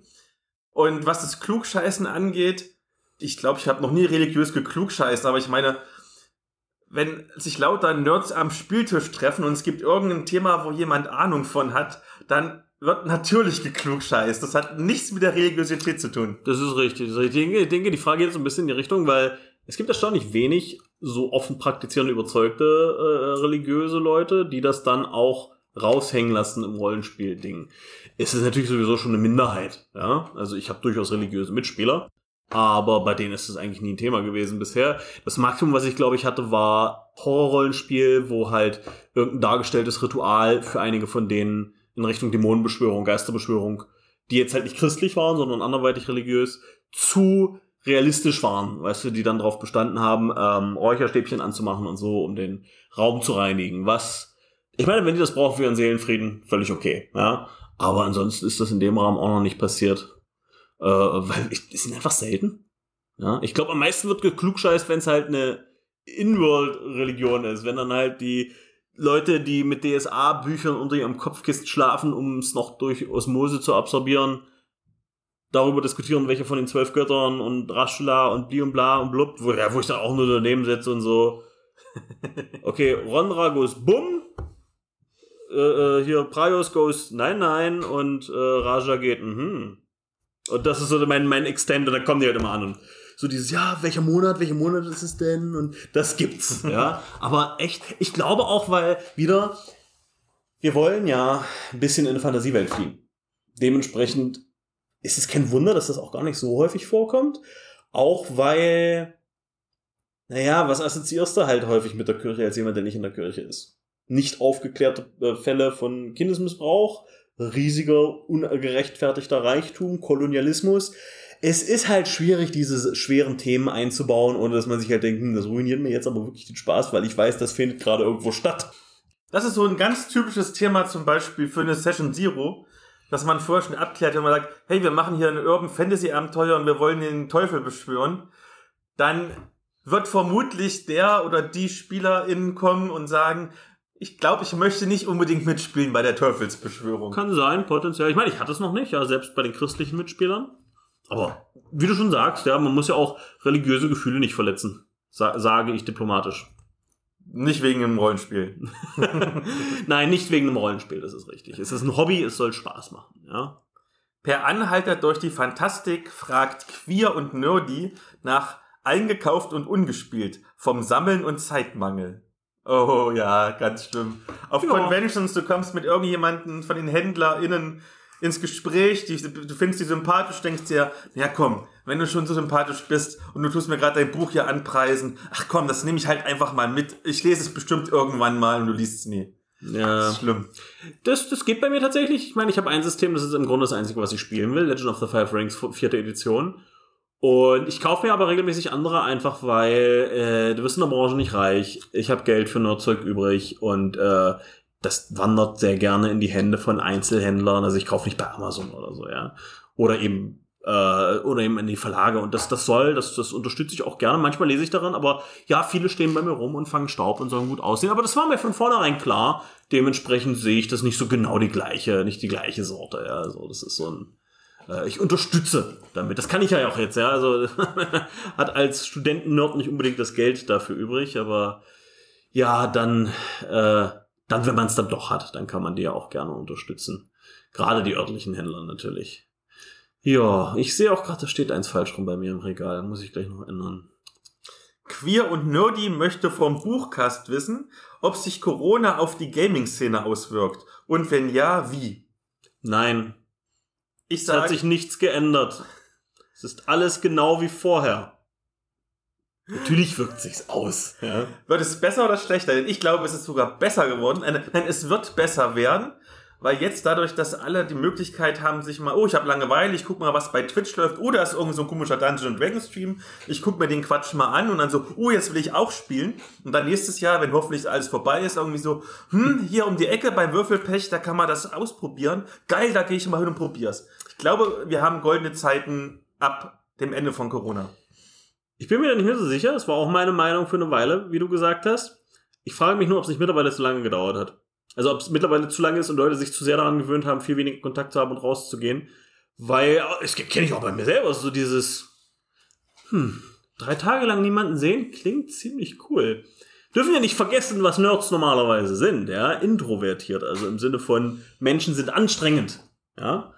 Äh, aber ich verstehe die Logik dahinter. Ich kann mir durchaus vorstellen, dass äh, sobald es endlich wieder, weißt du, der, der Virus ist ausgerottet, weil sich alle geimpft haben und wir uns an die Maßnahmen halten und es sinnvolle Maßnahmen gibt für alle. Äh, ich bin mir sicher, Scholz hört hier zu, der hört sicherlich deinen Podcast. Hallo, Herr Scholz. Äh, ja, ja, genau. Ähm, da kann ich mir das durchaus auch vorstellen. Ich weiß nicht, ob ich sagen würde, das passiert auf jeden Fall. Aber ich meine, Daumen gedrückt. Ja, kann man ja nicht anders sagen. Ich meine, die erste Con, die wir ja, die haben wir zwischen dem ersten und zweiten Lockdown gemacht. Das hat auch funktioniert. Es gab auch keinen Corona-Fall weder auf der Con noch irgendwie mitgenommen oder so, weil wir hatten da umfangreiches Hygienekonzept, großes Gebäude, große Flur, Platz gelassen, ist, keine Ahnung, 100 Quadratmeter Räume mit acht Leuten. Also äh, Sehr coole Masken im Würfelpech-Design. Ich Ja. habe eine immer noch da hängen übrigens. Ja, ich würde sie auch gern tragen, aber die zählen ja leider nicht. Ja. Auf jeden Fall, äh, da hat man auf jeden Fall einen, einen, einen erstaunlichen Ansturm, wenn man bedenkt, wie viele Leute halt konkret gesagt haben, sie wollen spezifisch nicht, weil Corona ist, was ja völlig verständlich ist. Ähm, der zweite Con, die wir dann aber gemacht haben, auch unter den gleichen Bedingungen, auch wieder keine Corona-Fälle, da waren dann weniger als bei der ersten noch. Und das ist, war, wo ich so das erste Mal dieses Gefühl bekommen habe, weißt du, von wegen, beim ersten Mal war noch dieser, oh, ich will mal wieder dieses Blas aus den Leuten rausgeplatzt. Aber beim zweiten Mal war das irgendwie nicht der Fall. Und darum bin ich mir nicht sicher, ob das passiert, diese goldene Zeit. Ich meine, wir hoffen. Ja. Aber der Umsatz ist gestiegen, das habe ich schon mal gelesen, dass der Umsatz von Brettspielen und Rollenspielen gestiegen ist, das auf jeden Fall. Das ist vielleicht die Frage, was ist dann für uns die goldene Zeit? Also für dich als Convention-Mitorganisator ist es vielleicht keine goldene Zeit, wenn weniger Leute kommen. Für die Szene an sich, wenn jetzt 10, 20, 30, 100 Prozent mehr Leute Ja. Rollenspiel spielen und davon vielleicht auch ein paar mehr Leute was kaufen, ist es schon eine goldenere Zeit. Das ist völlig richtig gesagt. Was wollen wir? Ich meine, ja, die Community will ja nicht irgendwas als Ganzes. Es gibt ja, es gibt ganz einen Haufen Hobbyisten, die gehen nie auf eine Convention, die sind in keiner Facebook-Gruppe oder sind nicht mal auf Facebook, sind in keinem Forum und haben ihre äh, Freundschaftsrunde seit 15 Jahren und haben keinen Kontakt zum restlichen Hobbyistentum. Das ist ja Wie Midgard. Äh, Midgard, Midgard, jeder spielt Midgard, also ja, also das ist, hier der groß, ist der große Preis jedes Jahr auf unserer Convention, die 200 Midgard Starterregelhefte, die wir zugesendet bekommen haben. Da waren wir dieses Jahr ganz enttäuscht, dass wir keine hatten. Ja, sonst haben die Leute sich immer gefreut darauf, zwei, drei Midgard Starterregelhefte mit nach Hause zu nehmen. Weil wenn die Heizung ausfällt, hast du. Nein, ist okay. ähm, ich denke, das ist auch eine Sache, die zeichnet halt so ein bisschen die, die, dieses Hobby aus. Du brauchst absolut keinen Anschluss zur Gemeinschaft.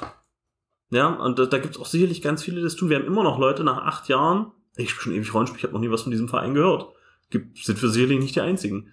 Äh, und darum ist es auch schwierig zu sagen, ja, weil was ist die goldene Zeit? Also, für Händler ist es jetzt schon gut, wie ich verstanden habe. Ja. Für Vereine ist es nicht so gut. Für Convention-Veranstalter ist es nicht optimal. Für alles, was online geht, ich bin mir sicher, Discord hat ein bisschen Geld gemacht über Leute, die hier Turbo geholt haben, sich für eine Weile oder sowas. Oder was es da halt alles gibt, ja, für die. Ich könnte, ich könnte mir auch vorstellen, die Twitch-Zahlen. Wie, wie sieht es bei dir aus? Deine Podcast-Folgen ist da? Hast du da, siehst du da Corona? Lockdown geht's nach oben, Lockdown vorbei geht's nach unten? Ich merke, es geht wesentlich langsamer hoch, als es vor Corona hochging, Mhm. was aber daran liegt, dass die Konkurrenz viel stärker geworden ist. Also, Ah. als wir angefangen haben mit dem nerdigen Trash Talk, es war, glaube ich, vor knapp vier Jahren, da gab es, weiß ich nicht, vielleicht zehn Rollenspiel-Podcasts in Deutschland.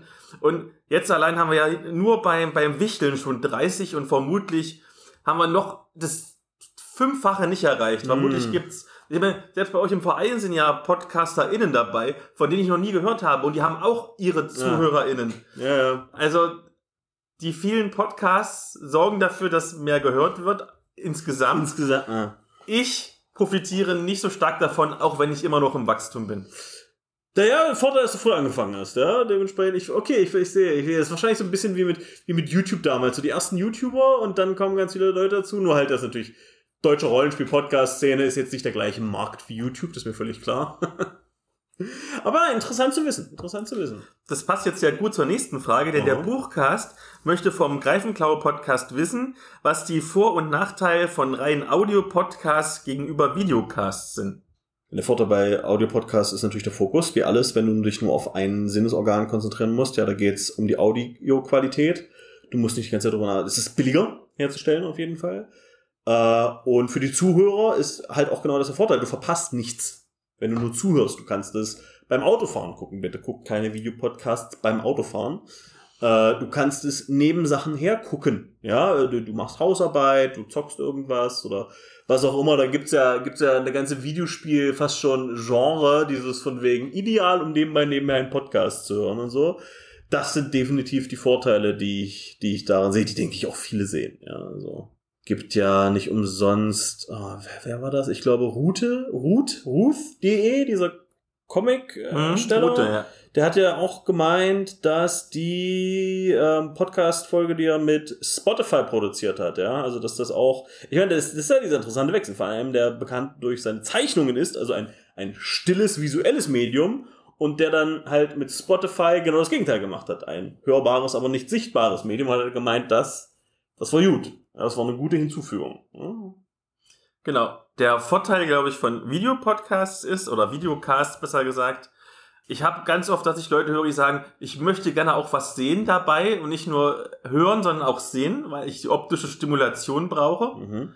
Das kann ich soweit nachvollziehen, weil ich zum Beispiel, wenn ich zum Beispiel Podcasts höre, die nur höre, wenn ich eine Stimulation habe, zum Beispiel, weil ich das mache während des Autofahrens oder während ich spazieren gehe. Äh, jetzt einfach, ich setze mich in mein stilles Kämmerchen, gucke die Raufasertapete an und höre Podcasts, mache ich nicht. Da möchte ich schon auch eine visuelle Ablenkung haben. Ja.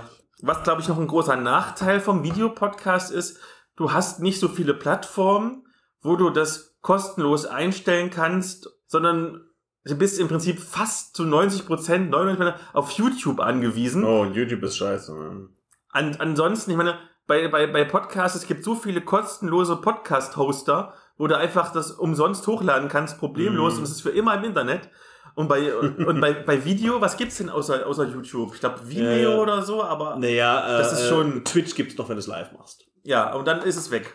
Genau. Ja. Genau, das ist, äh, dann ist es auch schon weg, ja. Nee, absolut, absolut auch ein wichtiger, richtiger Punkt, ja. Wir, wie wir immer sehen, ja, Monopol ist nicht gut. Kapitalismus führt zu Monopol. Äh, dementsprechend äh, wäre es besser, wenn es da mehrere Plattformen gäbe, auf jeden Fall. Dann, Greifenklaue möchte wissen von Vorsicht Feuerball. Wildnis. Erzähle uns von deiner letzten Wildniskampagne und wie du sie erstellt hast, beziehungsweise welches Material du genutzt hast. Ich habe noch nie eine Wildniskampagne gespielt, deswegen kann ich dazu nichts sagen. Wobei manche Abenteuer sind in der Wildnis und dann ist es meistens, wenn sie mal irgendwie so ein Reiseabenteuer, wir laufen mal durch den Wald durch Ja. und dann gibt's halt so drei Proben. Wie finde ich mich da durch? Ja. Äh, kann ich, wenn ich Hunger habe, ein Reh er- erlegen? Das war's. Die liegen da herum, die Rehe, ja. Und Wildnis vorbei. Ja, äh, ja also Wildnis ist auch nicht meine Stärke. Generell wird das wenig gespielt. Ich denke, das spielt wieder ein bisschen in die Sache mit rein. Du spielst, was du kennst. Und die wenigsten von uns kennen das Leben in der Wildnis. Oder sind irgendwie Jäger oder sowas. Dementsprechend überrascht mich das nicht. ja. Es ist auch schwieriger zu gestalten, weil viel Rollenspiel basiert natürlich auf Kommunikation und es gibt nur so viel, wie du beschreiben kannst, wie der Wald aussieht oder der Wolf oder was auch immer. Dementsprechend bin ich da nicht überrascht. Ich habe auch noch keine Kampagne gespielt in der Wildnis. Ich habe Abenteuer gespielt, auch längere Abenteuer, aber eine ganze Kampagne nicht. Nee, naja, ich meine, was ich zu dem Abenteuer halt sa- sagen kann, das Wichtigste ist natürlich, äh, Wildnis ist gerade für den geneigten in der Stadt oder äh, so lebenden Rollenspielern gefährlich anders. Es gibt immer Geräusche. Selbst im stillsten Moment ist der Wald laut. Ja, das heißt, eine Geräuschkulisse ist, denke ich, wichtig. Äh, Desorientierung zu einem gewissen Grad halte ich auch wichtig äh, in der, in der Wildniskampagne, mh, weil Orientieren ist mehr als nur ein, ein Wurf. Orientieren ist überlebenswichtig in der Wildnis. Ja, wenn wir das mal mit Videospielen vergleichen, welche sind besser? Die, die eine Karte haben, wo nicht angezeigt wird, wo du bist, äh, oder die, die den Missionsmarker machen und welche von beiden haben halt dieses Gefühl von, ah, wo bin ich? Wo muss ich hin? Ja. Da, das sind so, so zwei, drei Faktoren, die ich da im Kopf habe. Aber ehrlich gesagt, es fehlt mir an Erfahrung, um euch jetzt hier einen äh, How-To zu geben. Vorsicht Feuerball fragt Sagen aus Kaera, wie man denn eine Welt von Null an erschafft. Das Wichtigste wie bei allen Ideen, äh, kreativen Ideen ist, du brauchst irgendwas, was du geil findest. Irgendeine Sache, um die du das aufbauen willst. Was auch immer das ist. Numenera ist zum Beispiel, was ist, wenn wir Postapokalypsen zu einer Lasagne machen, indem wir sie halt übereinander stapeln. Und äh, Shadowrun ist halt, was, wenn Zukunft, aber Magie. Und darum ist das Ganze halt aufgebaut. Und da würde ich halt auch anfangen. Ja? Irgendwas, das kann, das muss keine konkrete Sache wie ein Gegenstand sein, das kann auch eine Idee oder ein Gefühl sein. Ich möchte, dass meine mein, äh, die Welt, die ich aufbaue, um das Gefühl der äh, Hoffnungslosigkeit aufgebaut ist, zum Beispiel. Ja, da hatte ich letztens eins gelesen, der Name fällt mir leider nicht mehr ein. Da war zum Beispiel die Regelprämisse, dass was auch immer die Spieler tun, es ultimativ geht es schief. Jeder von den Spielern hat ein, das schaffen sie nie. Und der Reiz bei dem Rollenspiel ist es halt, was zu spielen, das, wo die Spieler einerseits nicht sterben können, weil das sagt das ganz klar. Toter Spielercharakter aus dem Spielercharakter, der aufhört zu leiden. Dementsprechend, was auch immer passiert, äh, es muss irgendwie gerade so die daran hindern. Das kann zum Beispiel sowas sein wie, einer der Charaktere schafft es niemals, seine Liebenden zu retten, seine Geliebten zu retten. Ja, egal was er macht, er kann sich noch so abzappeln. Schafft's nie. Und dann hat der Spieler zum Beispiel einen Charakter gespielt, der dann halt dieser typische, oh nein, ich halte Abstand zu allem, ist cool in der Ecke und so weiter, äh, will mit niemandem Kontakt haben. Und das hat wiederum in die Welt gepasst. Das ist, das ist organisch aus dieser Idee erwachsen. Wenn das der Fall ist und wenn meinem Charakter das schon öfter misslungen ist, dann ist es nur natürlich, dass er diesen Charakter entwickelt. Und das kann, wie gesagt, alles sein. Ja? Hauptsache, Hauptsache hat irgendwas. Aber das Wichtigste daran ist, dass ihr es cool findet. Weil wenn ihr es cool findet, habt ihr die Energie zu schreiben. Wenn ihr es nicht cool findet, dann ist es wie Hausaufgaben. Dann möchte Sagen aus Kaera vom Plus 1 auf Podcast wissen, ein Fantasy-RPG für jede Art von Spielern. Von The Witcher bis D&D. Was eignet sich für wen? Vielleicht erstmal, was gibt's denn für Arten von Spielern? Also, oder SpielerInnen? Ich vermute mal, so die TheaterschauspielerInnen und dann die Hardcore-Tabletop-Taktik-RollenspielerInnen, so wie mich. Also D&D ist ja fast schon ein Brettspiel, man, wenn du es mit allen Regeln spielst und Battlemap und allem drum und dran. Das wäre was für mich. Ja. Und, und vielleicht DSA, wenn du jetzt nicht kämpfen willst, sondern vor allen Dingen dich in die Welt hineinversetzen und ich spiele jetzt die, die Praos-Geweihte oder Prios oder wie auch immer es heißt. Prius, Prius. Prius ist eine Autoart. Ah, okay. Ich. Ich, keine Ahnung, ja. Ich, äh, Dann, dann kommt Elea und macht das als, als, als, als Laientheaterschauspielerin. Ich meine, du hast es richtig gesagt, das hängt davon ab, was gemeint ist, nach was sortieren wir die Leute. Ja, sind die schon im Hobby und du kannst es schon einteilen nach Power Gamer und passiver Mitspieler und Plot Hunter oder sowas oder reden wir von Leuten, die mehr so das, mehr so die Umstände. Zum Beispiel, wer viel reist, würde ich sagen, ist D&D das optimale Spiel, weil du wirst überall irgendwen finden, der Dungeon und Dragons spielt. Irgendwo auf der Welt wohlgemerkt. Ja. Während, keine Ahnung, das schwarze Auge viel Spaß, jemanden in äh, Japan zu finden, äh, die das schwarze Auge kennen, zum Beispiel. Ja. Dementsprechend äh, kann man das danach sortieren, zum Beispiel. Bist du jemand, äh, willst, du, willst du viel lesen? Da gibt es Systeme, die haben mehr zu lesen als andere. Ja. Bist du jemand, du willst auf jeden Fall nicht irgendwie 10 Milliarden Regeln kennen. Gut, dann ist es schon mal nicht DSA. Da kann man es, denke ich, nach vielen sortieren, aber die üblichen Verdächtigen sind natürlich Dungeon and Dragons, ja, äh, Splittermond, Shadowrun, die, die ganzen bekannten Systeme, die sind ja aus einem Grund bekannt, ja. Und dann kann man immer noch sich was Spezielleres suchen, das vielleicht einem besser zu einem passt. Hier, zum Beispiel Legend of the Five Rings ist wirklich nicht bekannt, aber ist halt genau meine Marmelade. Bin ich irgendwann gelandet und jetzt brauche ich nichts anderes mehr. Das ist exakt das für mich. Aber das kann man auch nur selber finden, denke ich, mit der Zeit. Ja. Naja. Plus eins auf Podcast wünscht sich von Gruftschrecken. Gestern im Kino, heute am Spieltisch. Was sind Erwartungen und Hürden, wenn man Ideen aus Filmen und Serien ins Rollenspiel übertragen will? Geht das überhaupt so einfach? Genau, geht ganz einfach. Es ist wie jedes andere Medium, das Geschichten erzählt. Du kannst jede Geschichte in jedem Medium erzählen. Du musst nur das Medium, was ja im Grunde Werkzeuge sind, entsprechend anwenden. Manche Geschichten sind natürlich einfacher zu erzählen in manchen Medien als in anderen, aber prinzipiell ist das möglich. Und um das machen zu können, ist das Wichtigste, dass du in der Lage bist, wenn du was übertragen willst, die Quintessenz zu verstehen von, sei es dem Charakter oder der Mechanik oder dem Gegenstand oder dem Plot und die dann umzusetzen. Ah, Fällt mir da spontan was ein, lass mich kurz nachdenken, irgendwas, was nicht nur das typische einer gegen einen ist, äh, guter gegen gut gegen böse ist. Ähm, Game of Thrones, da gibt's, hast du ja schon erwähnt, da gibt's ja, sind ja alle irgendwie ein bisschen gut und ein bisschen böse. Ja, pass auf, ich würde lieber Matrix nehmen, weil Matrix ist krasser. Ähm, Okay. Weil Game of Thrones ist halt, ich meine, wir haben schon Game of Thrones gerollenspielt, bevor Game of Thrones die Serie überhaupt äh, das Funkeln in dem Auge von jemandem war. Matrix zum Beispiel hast natürlich den Vorteil bei Filmen, du kannst diese ganzen visuellen Effekte machen, du kannst dieses ganze visuelle oh, What the fuck, ja, gerade natürlich bei dem ersten, weil also alles ganz neu war und CGI war noch nicht so ein Ding. Und das ist natürlich erstmal eine Komponente, die fällt weg. Du hast nicht dieses visuelle beim Rollenspiel. Selbst wenn du Bilder benutzt, hast du das nicht einfach. Aber was kann man zum Beispiel nehmen? Was ist dabei das gewesen? Dass die Welt ist nicht so, wie sie zu sein scheint. Was natürlich nur einer der Punkte von Matrix ist, ja. Matrix hat viele Sachen und ich will auch gar nicht irgendwie den Leuten erklären, worum es bei Matrix geht, weil wie bei vielen Sachen gibt es sowohl Sachen, die haben die Autoren beabsichtigt, als auch nicht. Aber nehmen wir, wie gesagt, zum Beispiel mal den Punkt, dass die Welt ist nicht, wie du glaubst, dass sie ist. So. Und das lässt sich ja übertragen. Ohne zu viel zu spoilern, das Rollenspielsystem Engel hat einen artverwandten Aufhänger. Und wer das mal erleben will, sollte sich nicht zu belesen, sondern einfach mal mit einem erfahrenen Engelmeister spielen. Aber das lässt sich zum Beispiel übertragen. Du kannst, entweder du denkst dir selber eine Welt aus oder du nimmst eine, die es schon gibt. Äh, Das hast du natürlich ganz häufig zum Beispiel bei Shadowrun.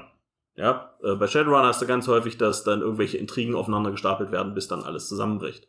Und äh, was hatte ich? Zum Beispiel, ich hatte mal ein Abenteuer, das fing als ganz normales Horrorabenteuer an, so mit, oh, Detektive, äh, Ritualmorde, dann sind sie so einem Kult auf die Spuren gekommen, so ein Dämonenkult. Und der Twist an der ganzen Sache war, die Leute haben im 40k-Universum existiert.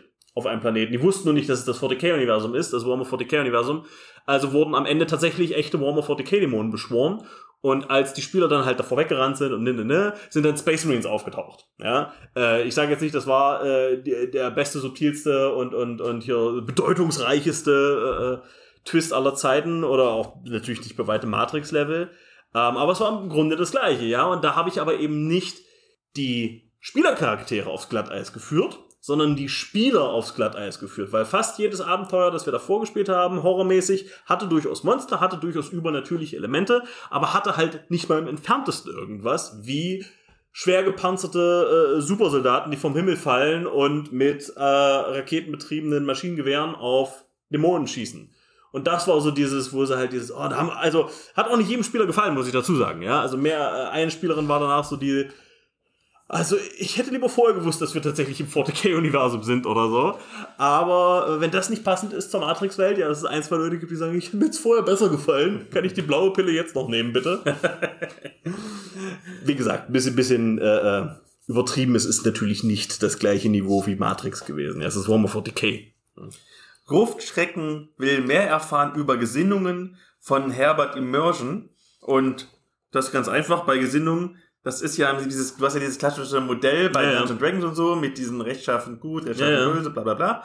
Und das ist die einfachste und kürzeste Charakterbeschreibung, die du haben kannst für deine Spielfigur. Ja. Das ist natürlich auch auf Dungeon Dragons geeicht. Ich meine, in Dungeon Dragons ist ja Glaube Realität. Und es gibt ja wortwörtlich Welten, die um diese Gesinnungen aufgebaut sind. Also es ist nicht nur ein einfaches, du wirst darin eingeteilt, sondern das, was du bist, da nimmt die Welt Einfluss auf dich und umgekehrt, du nimmst Einfluss auf die Welt. Dementsprechend können wir das Dungeon Dragons Ding, also wenn du das einfach rausnimmst und eins zu eins auf andere Sachen überträgst, funktioniert das natürlich nicht, ja. Eine zweidimensionale Darstellung wird niemals die Re Komplexität der Realität abdecken können, außer eben die Welt ist darauf ausgelegt wie Dungeons Dragons. Und unterschiedliche Systeme haben ja dann auch unterschiedliche Gesinnungssysteme, ja. Also äh, sei es zum Beispiel Shadowrun, wo es halt zum Beispiel mehr darum geht, wie nah bist du an den Konzernen oder nicht nah bist du an den Konzernen. Das kann ja auch alles bedeuten. Ja. Das, das kann umweltfreundlicher grüner Konzern sein. Ja. Das kann auch äh, quasi Faschisten mit einem guten PR-System sein. PR sein. Äh, ich denke, Gesinnungen sind halt einfach bloß eine Möglichkeit für Spieler auch zahlenmäßig darzustellen, wie die Welt sie sieht und wie ihr Charakter mit der Welt interagiert. Und dahingehend, denke ich, ist das potenziell ein gutes Werkzeug, einfach um das darzustellen. Ja? Weil manchmal hat die Welt einfach ein anderes Wertesystem und da kannst du halt genau zeigen, ja, da gibt's plus zwei, hier gibt's minus zwei und äh, muss man nicht. Ja? Ist ein Werkzeug, denke ich, wir lernen. Der Herbert möchte von den Schwafelhelden wissen, warum sich Science Fiction nicht verkauft. Und die Frage habe ich schon mal gestellt bekommen und ich glaube tatsächlich, die Antwort ist, dass Fantasy im Verhältnis immer einfacher zu verstehen ist als Science Fiction. Wenn du über Fantasy redest, hat jeder sofort im, im Kopf irgendwie die Grundlagen. Zwerge, Elfen, Menschen, vielleicht noch ein paar Untote und ein Drache, der oben ist. Und ein bisschen Mittelalter oder sowas. Wenn Science Fiction ist, da gibt's ja tausend Sachen. Da gibt's so super realistisches wie The Expanse und dann gibt's irgendwie so leicht ins Fantasy abgleitende wie Star Wars und dann gibt's mehr so philosophischen Kram wie Star Trek. Und du bist viel mehr damit beschäftigt, erstmal das Setting zu etablieren als wenn du ein Fantasy-Setting hast, wo jeder schon mal so grob, wenn ich äh, Fantasy sage, weißt du sofort, was ich meine. Genau, wie du selber sagst, es ist im gesellschaftlichen Bewusstsein einfach drin. Viele, ich meine, Tolkien hat sich nichts Neues ausgedacht. Das hat einfach, das basierte einfach nur auf Märchen und Legenden, die es schon ewig gab, aber es gibt halt relativ wenig Märchen und Legenden mit Raumschiffen, wo eine physikalische Formel erklärt wird, wie jetzt der äh, Massenantrieb funktioniert und was nicht alles. Dementsprechend kann ich mich da nur anschließen. Das ist äh, einer der Gründe. Nicht, dass das nicht auch funktionieren könnte mit Sci-Fi, aber dafür fehlt derzeit einfach noch das allgemeine Bewusstsein. Also, wenn ihr wollt, dass sich das ändert, lest euren Kindern irgendwie mal ein Physikbuch vor. Dementsprechend hatte ich letztens eine Geschichte gelesen von einem, der war Physiker und hat aus Spaß seiner kleinen Tochter äh, was über ja, Atome und so erzählt und die waren dann ganz interessiert. Der musste das halt nur ordentlich verpacken, ja, von wegen wie Atome funktionieren, woraus Atome bestehen und dann eine kleine Story draus. Es geht, ja. Die Schwafelhelden wiederum wollen von den Dysonauts mehr wissen zum Thema, welche Minispiele und Metaspiele habt ihr in euren Runden schon benutzt? Würfelspiele, Armdrücken, im Dunkeln was im Zimmer suchen, kommunizieren ohne zu reden etc. Wie gestaltet ihr eure Tischrunden oder halt online und bewegt euch weg vom Pen und Paper? Und kann ich sagen, gerade bei Aces in Space zum Beispiel, da wird ja explizit damit geworben, dass du so Minispiele machst am Anfang, um dich reinzuversetzen. Arm drücken oder dich erstmal richtig männlich abklatschen. Da geht's ja um vor allem Ja. um toxische Männlichkeit in diesem Ja. Spiel. Top Gun, das Rollenspiel. Ja, genau, es ist Top Gun. Das, genau, auch die Musik von Top Gun muss ja im Hintergrund Mhm. laufen. Ja, also nicht alle fanden das toll. Je nachdem, wie weit man sich in die Geschichte und in seine Charakterfigur hineinversetzen möchte.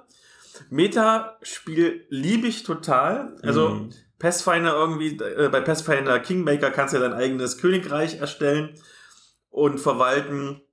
Wenn es neu ist, es gibt ein super geiles Abenteuer bei ähm, Beyond the Wall. Das ist, glaube ich, sogar drin in einer von den Erweiterungen, die System Matters übersetzt hat, wo du das Dorf verteidigen sollst. Dann kannst du ein bisschen planen, hm, lass uns doch noch mal eine Holzmauer bauen und die Truppen irgendwie ausrüsten mit Bögen, dann haben die einen Plus-1-Vorteil.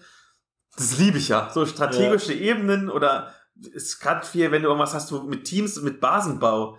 Kann bei Contact, dem UFO-Rollenspiel zum Beispiel, da baust du deine eigene Geheimdienstbasis. Und bei Savage Worlds, da gibt's ja dieses, ich glaube, Rippers heißt das, wo du auch irgendwie deine geheime Loge so ein bisschen aufwerten kannst mit Mhm. neuem Kram.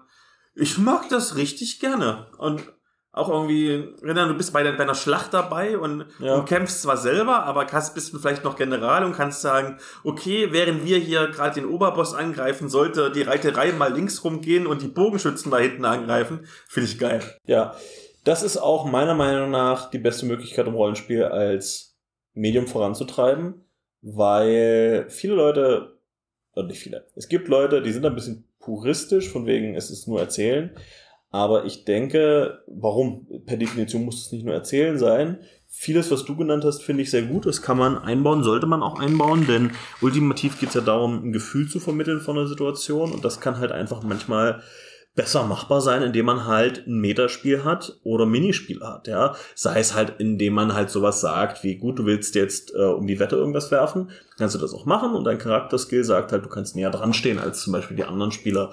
Oder was ich zum Beispiel gerne mache, ist, wenn meine Charaktere, also Spielercharaktere, wenn die versteckte Kräfte haben, von denen nicht mal die Spieler wissen, verstecke ich das unter ihrem Stuhl oder an ihrem Charakterblatt. Und manchmal wissen die, dass was versteckt ist und dann kannst du halt die Vorfreude mit dem, oh, jetzt könnt ihr wegreisen und euch durchlesen, was ihr wirklich könnt. Oder eben, äh, die wissen es nicht und es ist so dieses, gucke mal dahin und dann ist es halt schön zu sehen, wenn die Augen groß hat. So, oh, ja, das mache ich gerne bei, bei Anime-Rollenspielen, mache ich das gerne, weil natürlich dieses Last-Minute-Power-Up ist da eine ganz wichtige Sache. Aber eben auch bei den Spielen, ja, wie du sagst hier, äh, äh, ähm, wer ist das? Ähm, dieses Western-Zombie-Spiel? Strange, keine Ahnung. Wie dem auch sei, da spielt man zum Beispiel einfach wortwörtlich Karten. Man pokert. Man würfelt nicht, man pokert. Und das, ich meine, wie könnte es noch passender sein, ja, als in einem Western zu pokern statt zu würfeln? Dementsprechend bin ich da auch ein ganz großer Freund von. Und meiner Meinung nach, das Spiel, das das schon für sich perfektioniert hat für sein Genre, ist Dread. Es ist eine super einfache Idee. Es ist ein Horrorrollenspielsystem, wo du Jenga-Turm benutzt, statt zu würfeln. Und es ist eine so brillant einfache Idee, dass ich sowohl baff bin als auch wütend, dass ich nicht drauf gekommen bin, weil der Spannungsbogen eines Horrorroll, eines einer Horrorgeschichte entspricht dem Spannungsbogen von Jenga. Easy am Anfang, ja. Die Hauptcharaktere werden nicht in Minute eins abgemetzelt, sonst wäre der Film in Minute eins vorbei. Aber es steigert sich, es steigert, man, man stirbt doch nicht mehr gleich, man verletzt sich vielleicht, ja, oder man, man begeht den schweren Fehler am Anfang, aber kriegt die Auswirkungen erst später zu spüren. Wenn du zum Beispiel verflucht wirst, keine Ahnung, bei Samara, ja, du gehst, äh, du guckst das Video und dann ruft sie dich an oder so und dann kommt sie sieben Tage später. Und genau das ist Jenga, weil ich meine, ziehst du einen Stein raus, kein Problem, zwei Steine raus, kein Problem, aber irgendwann ist es dann halt so dieses, schaffe ich es noch einen Stein rauszuziehen, weil sobald er halt umfällt, geht was ganz arg schief. Und das ist so perfekt. Ja, ich, ich kann nicht aufhören, das zu loben. Und genau das denke ich mir halt, das sollte ultimativ für alles gehen. Man muss nur finden. Absolut. Dann Dice Naus wünscht sich vom Spielpädagogen Sci-Fi versus Fantasy. Wir haben den Eindruck, dass Fantasy sowohl im Rollenspiel als auch im Tabletop stärker ankommt als Science Fiction, hatten wir ja gerade schon. Ja. Ähm, beispielsweise Warhammer Fantasy versus Warhammer 40k. Wobei ich finde, es ist ein schlechtes Beispiel, weil irgendwie Das ist 40k viel beliebter ist. Ja, das ist falsch rum. D hier wären dann noch D&D, DSA, Pathfinder oder Pathfinder versus Starfinder und Coriolis etc. Woran liegt das? Haben wir ja schon ein bisschen besprochen, aber vielleicht hast du noch einen Bonusgedanken. Äh, ja, bei 40k und Fantasy ist es halt andersrum, weil Warhammer 40k ist nicht wirklich Sci-Fi. Ja, ist, also man sollte halt nicht vergessen, Raumschiffe und irgendwie Technologie heißt nicht Sci-Fi, weil es ist kein Science. 40k ist grimdark. Das ist ein eigenes Satire-Genre ultimativ und jetzt ist es halt einfach bloß noch ein Action-System mit einem leichten Sci-Fi, äh, einer leichten Sci-Fi-Anmalung. Das ist das Einzige. Und ansonsten halt genau, was du schon gesagt hast, ja. Da, die Leute können einfach damit schneller was anfangen. Dann der Spielpädagoge richtet seinen ersten Wunsch an den Trash Talk, also an uns, und wir haben den deswegen schon in zwei Folgen sogar besprochen, aber du oh. darfst was dazu sagen. Zu gütig. Diversität im Worldbuilding. Hat er dazu was genaues gesagt? Weil Nein. ich meine, gut. Das ist ja freies Interpretieren. Hm, ach so. Naja, äh, ich meine, hängt natürlich davon ab, was du mit Diversität meinst, ja. Äh, einerseits halte ich es für vorteilhaft, äh, zum Beispiel die Welt nicht divers zu gestalten, wie zum Beispiel Legend of the Five Rings, was Fantasy Japan ist mit so ein bisschen anderen asiatischen Kulturen mit drinne. Einfach weil dann kannst du dich fokussieren. Das passt doch in die Welt. In, in, der Welt gibt es andere Kulturen, aber die, die, das Land da Rokugan heißt, das ist halt so intern gerichtet. Es gibt einfach keine nennenswerte Interaktion mit außerhalb und das ist halt dementsprechend nicht sehr divers im Vergleich halt zu, keine Ahnung, DSA, wo du halt DSA, Italiener und Spanier und Wikinger und was nicht alles hast. Aber ich denke auch zeitgleich, dass Einschränkungen sind der Katalysator der Kreativität. Wenn du alles sein kannst, was suchst du dir aus? Wie spezialisierst du dich? Passt das alles zusammen? Und wenn du aber eingeschränkt bist, dann fällt es leichter rauszufeilen, äh, was am Ende ein guter Charakter wird, der auch in der Gruppe zusammenpasst. Falls damit natürlich äh, Diversität gemeint ist im Sinne von, ähm, dass man halt auch nicht, nicht alles sind patriarchalische Königreiche mit einem äh, frauenunterdrückenden, ausländerhassenden Kultursystem, dann ja natürlich. Also bitte, ich spiele nicht, ich spiele nicht Rollenspiel, um exakt das zu spielen, was es in der Realität schon gibt. Nicht, dass die Darstellung davon komplett verboten sein sollte oder so, aber Gerne, also gerne, macht mir, macht mir, da mochte ich zum Beispiel Dragon Prince, die äh, Folgeserie von den Avatar Herr der Elemente machen, mochte ich da sehr, da war das halt ein bisschen äh, anders gestaltet. Es waren schon Elfen und Magie, aber anders genug, dass es für mich funktioniert hat, oder? Wer auch immer ein Fantasy-System arbeitet, macht mal mir, macht mir mal ein Fantasy-System, wo es keine Könige gibt, wo das Konzept einfach komplett unbekannt ist. Das würde mich mal interessieren. Fantasy-Mittelalter-System, wo sowas wie Adel unbekannt ist. Ja, es kann Diktatoren geben oder sowas, das, das meine ich gar nicht, aber das würde mich mal interessieren. Habe ich noch nicht gesehen. Sandfox fragt RPG denn, wie sieht eine Rollenspielrunde in zehn Jahren aus? Hier ein paar Stichworte. App-Unterstützung, Sprache, das heißt Political Correctness, Gender und ähnliches. Welche Regelwerke, welche Genres, welche Welten? DSA wird es immer noch geben in zehn Jahren. Dungeons Dragons wird es immer noch geben. Vielleicht werden sich noch noch mehr ausbreiten, noch bekannter sein. Vermutlich, die machen ja auch im Verhältnis zu allen anderen Rollenspielen ein Vielfaches an Werbung. Ja. App-Unterstützung, solange du digital spielst, bestimmt. Ich meine, jetzt ist ja hier World 20 und so, Discord, das ist alles sehr beliebt. Ähm, Political Correctness, Gender und so weiter und so fort. Die Szene wird diverser und es werden nicht mehr so althergebrachte Meinungen dabei sein, sondern auch viele moderne Meinungen, gegenwartsbezogene Meinungen da müsst ihr halt mit klarkommen. Ja. Eure, eure Runde, die seit 30 Jahren besteht, in der ihr noch DSA 1 spielt, seit der hm. Schulzeit in den 80ern, da wird sich nichts ändern. Das ist auch okay so. Niemand verbietet euch was. Aber wenn ihr irgendwie auf Conventions geht, vielleicht hier auf die äh, Würfelpech-Convention, könnte es sein, dass dann jemand sagt, hm, das würden wir gerne anders lösen. Ja. Ich meine, was, was will man schon vorher sagen in zehn Jahren? Mehr Technologie, Ziemlich sicher, ziemlich sicher. Ein Teil von mir hofft nicht zu viel, weil wenn ich mir die Videospielbranche angucke, dann befürchte ich da, dass das monetarisiert wird auf eine Art und Weise, die nicht nett ist. Ja, wenn ich da an, an halt die Microtransactions denke und ich hoffe sehr stark. Also ein Teil von mir hofft deswegen auch, dass die Rollenspielszene nicht zu groß wird. Ich, ich würde mich freuen, wenn wir unter dem Radar von äh, Raubtierkapitalisten bleiben. Uh, und ansonsten Systeme, ja natürlich die Klassiker wird es immer geben. Ich kann mir nicht vorstellen, dass äh, Dungeon Dragons gibt schon so lange. Dungeon Dragons hat sich auch relativ viel Mühe gegeben, um sich mitzuentwickeln oder passende Ableger zu entwickeln. Natürlich kann es immer sein, dass sowas pleite oder schief geht, ja, aber weiß gar nicht, wie alt ist Dungeon Dragons? Ich glaube 74. Naja, also ich meine, in zehn Jahren noch nicht, aber relativ bald ist es Open Source. Dann läuft der USU-Urheberrecht aus für Dungeon Dragons. Und dann ist ja sowieso, sind die Tore offen. Da kann jeder alles zu Dungeon Dragons machen, die wollen, ja. Worauf ich hoffe, ist, dass äh, es auf jeden Fall diverse sowohl vom Inhalt wird, als auch von den Möglichkeiten daran zu kommen, dass eben das alte Verlagssystem immer noch existiert, aber eben mehr Möglichkeiten anbietet, diese, diese Sachen zu spielen, weil nicht jeder will sich eine Bibliothek aus 40 bis 60 Euro Büchern anlegen müssen.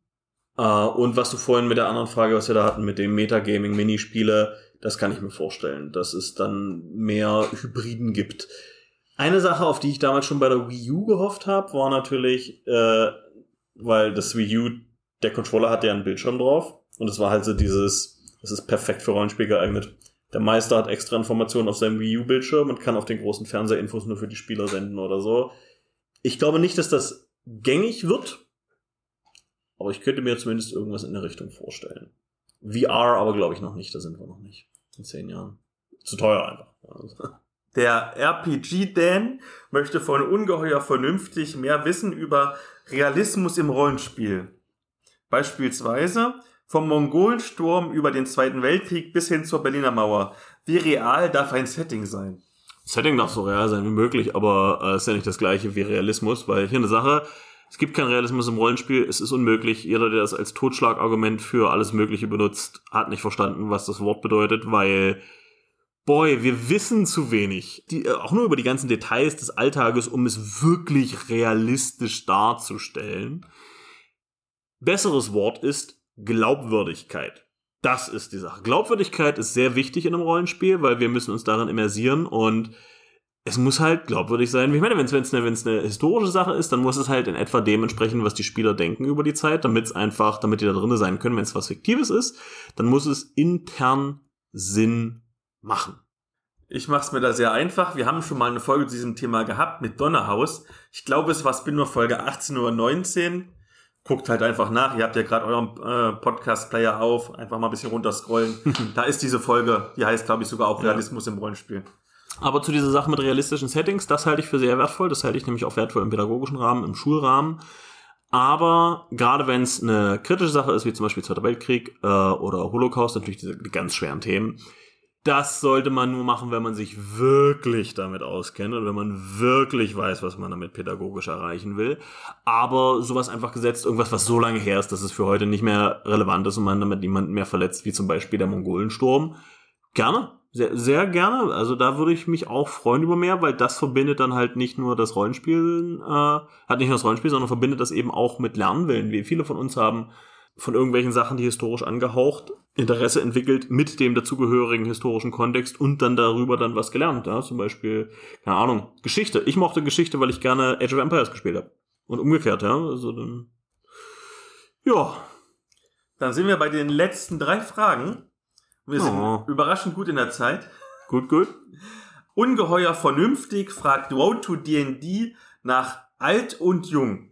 Wieder so eine ganz offene ja frage ich halt, können denn alte Menschen und junge Menschen miteinander klarkommen beim Rollenspiel? Absolut haben wir im Verein. Wir haben Mitglieder, die sind in Rente. Wir haben Mitglieder, die sind fünfte, sechste Klasse. Und das funktioniert. Das ist kein nennenswertes Problem, um ehrlich zu sein. Also, ich weiß, ich, ich bin selber weder so jung noch so alt. Dementsprechend kann ich euch natürlich nicht sagen, inwieweit die sich vielleicht ein bisschen anders verhalten, weil jemand am anderen Ende sitzt, die halt 50 Jahre auseinander sind vom Rollenspieltisch. Aber das, das, das sehe ich, wie Leute, wie Minderjährige eben auch mit den Erwachsenen zusammenspielen, auch mit den alten Erwachsenen. Und da, das Höchste ist halt natürlich, wenn junge Leute was sagen, was die Alten nicht kennen und umgekehrt. Aber ich meine, das kann ja unter allen möglichen Umständen passieren. Das Einzige ist, was ich manchmal mitkriege, aber das hat nichts damit zu tun, dass die eine Person irgendwie Rentner ist oder so, ist, dass einige Leute nicht genug Rücksicht auf junge Leute nehmen, ja. Sowohl bei dem Wissen, das vorausgesetzt wird über die reale Welt, als auch bei den Themen, die gewählt werden. Äh, aber abgesehen davon habe ich eigentlich noch nie Probleme gehabt, die altersspezifisch sind oder mitbekommen. Road to D&D formuliert folgenden Wunsch an den Shadowrun-Podcast Schattenläufer.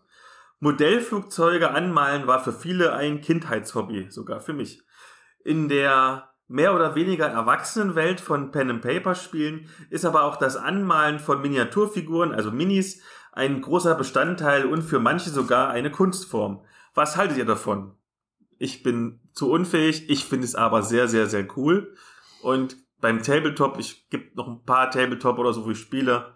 Da habe ich einen guten Freund, den Herbert, der kennt ihn aus der ersten Staffel. Der malt gegen kleines Geld für mich an. Lieber Herbert, vielen Dank dafür. Wenn du da hinten zum Fensterbrett guckst, siehst du meine Figuren. Also ich spiele selber Tabletop. Äh, ich mal nicht besonders gerne, aber das Resultat ist ja was zählt. Auf jeden Fall, also Figuren benutzen, wenn das passt, macht das. Es, es hat ja angefangen als Tabletop-Rollenspiel, ja. Das ist ja, das sind ja keine voneinander getrennten, sich unabhängig entwickelt habenden reinen Formen ihrer jeweiligen selbst, sondern manche Brettspiele haben Rollenspielelemente und Tabletop-Elemente und umgekehrt und wenn es passt, benutzt es, ja. Die letzte Frage, und die ist nochmal ein richtiger Downer, deswegen werde ich jetzt lieber nicht sagen, dass man bei Spotify auch fünf Sterne mittlerweile geben kann. Also ignoriert das bitte. Und zwar, der Shadowrun-Podcast Schattenläufer wünscht sich vom Sandfox mehr zum Thema Folter im Rollenspiel. Und ich sage, wer Folter im Rollenspiel spielt, ist krank. Das war's. Mehr sage ich dazu nicht. Äh, ich meine, was, was heißt Folter? Ja, also, ähm, wieder, was will man damit? Je extremer ist, was man macht, sei es inhaltlich oder von der Darstellung oder was auch immer, desto genauer sollte man sich überlegt haben, was das bringt und dass man sich damit auch auskennt. Weil es gibt ja durchaus auch mentale Folter. Ja, das ist ja nicht nur das, das, also die ist häufig auch schlimmer am Rollenspiel, weil du kannst ja nicht wirklich jemanden am Tisch foltern. Aber wenn es zum Beispiel passt, ihr wollt ein hartes, zum Beispiel, wie wir vorhin gesagt haben, im historischen Kontext, historischer Kontext ist Folter leider als verbreitet gewesen. Ja, du spielst irgendwie zur Zeit der spanischen Inquisition oder so, oder die Waldfee. Wenn, du, wenn das der Backdrop für dein Abenteuer ist, dann kannst du Folter nicht weglassen. Das ist ziemlich wichtiger Bestandteil dieses Settings. Ich kenne auch Leute, mit denen hatte ich gespielt und irgendwann dann nicht mehr, weil mir das, das ging mir zu weit. Die, die, die haben das geliebt, die wollten andauernd foltern. Ja, und das ist so ein, ich meine, die waren damit glücklich, mir jetzt nicht getaugt. Also habe ich aufgehört. Aber wenn die damit glücklich sind und alle wissen es vorher wie immer, dann bitte dann bitte. Das kann man ja auch zum Beispiel äh, herabgestellt darstellen. Sowas wie, dein Charakter wird jetzt in die Kälte rausgeschickt äh, und das ist quasi die Folter und ähm, der Spieler, wenn natürlich die Bereise mitzumachen, muss halt seinen Arm ins Eiswasser legen und äh, solange wie er seinen Arm im Eis Eiswasser hält, äh, haben die anderen Spieler Zeit, ihn zu retten oder sowas. Ja? Ich denke, das kann man auch spielerisch einbauen, aber auch hier wieder, wenn, wenn ihr es macht, macht es lieber ein bisschen fantastisch unglaubwürdig. Ja, macht, ihr müsst nicht waterboarden. Ja, das ist zu realistisch, aber halt irgendeine magische Folter. Das kann ja, das kann ja äh, umgesetzt werden und hat genügend Abstand dazu.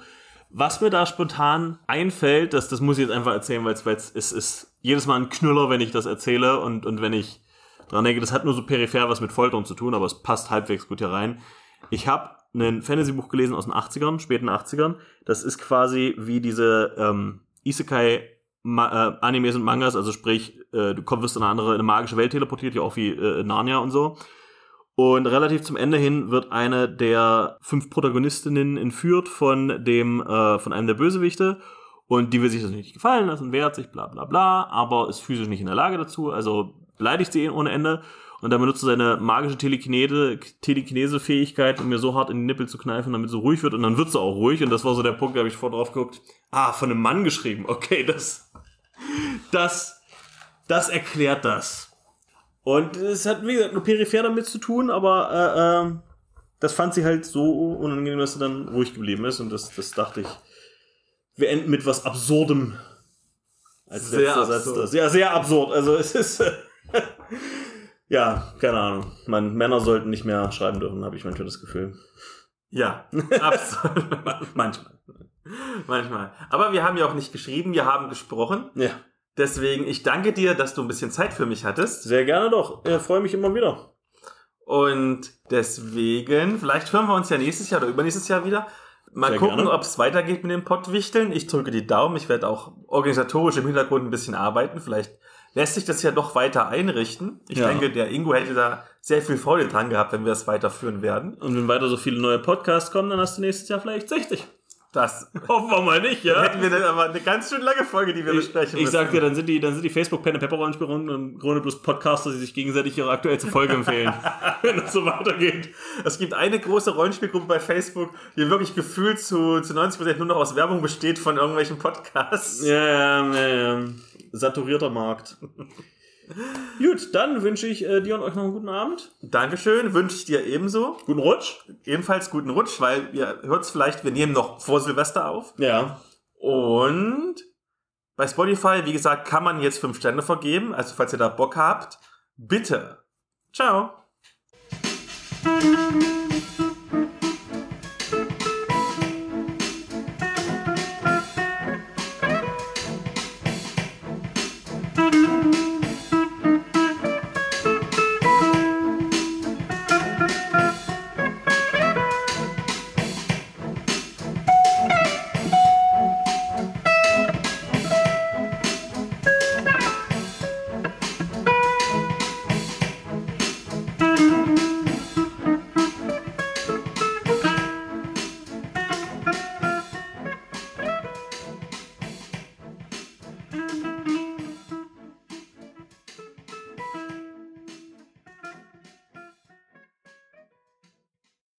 Glaube, bei, es gibt irgend so ein, so ein Shadowrun-System, äh, nicht Shadowrun, irgend so ein, Cyberpunk? nee, wie heißt das denn, warte, oh, ich und alt. Ah, Dieses Universalspiel. Äh, GURPS? Nee, ist ein anderer. Fate, nee, ist noch ein anderes. Oh, wie heißt es denn? Ähm, Savage Worlds? Ja, genau.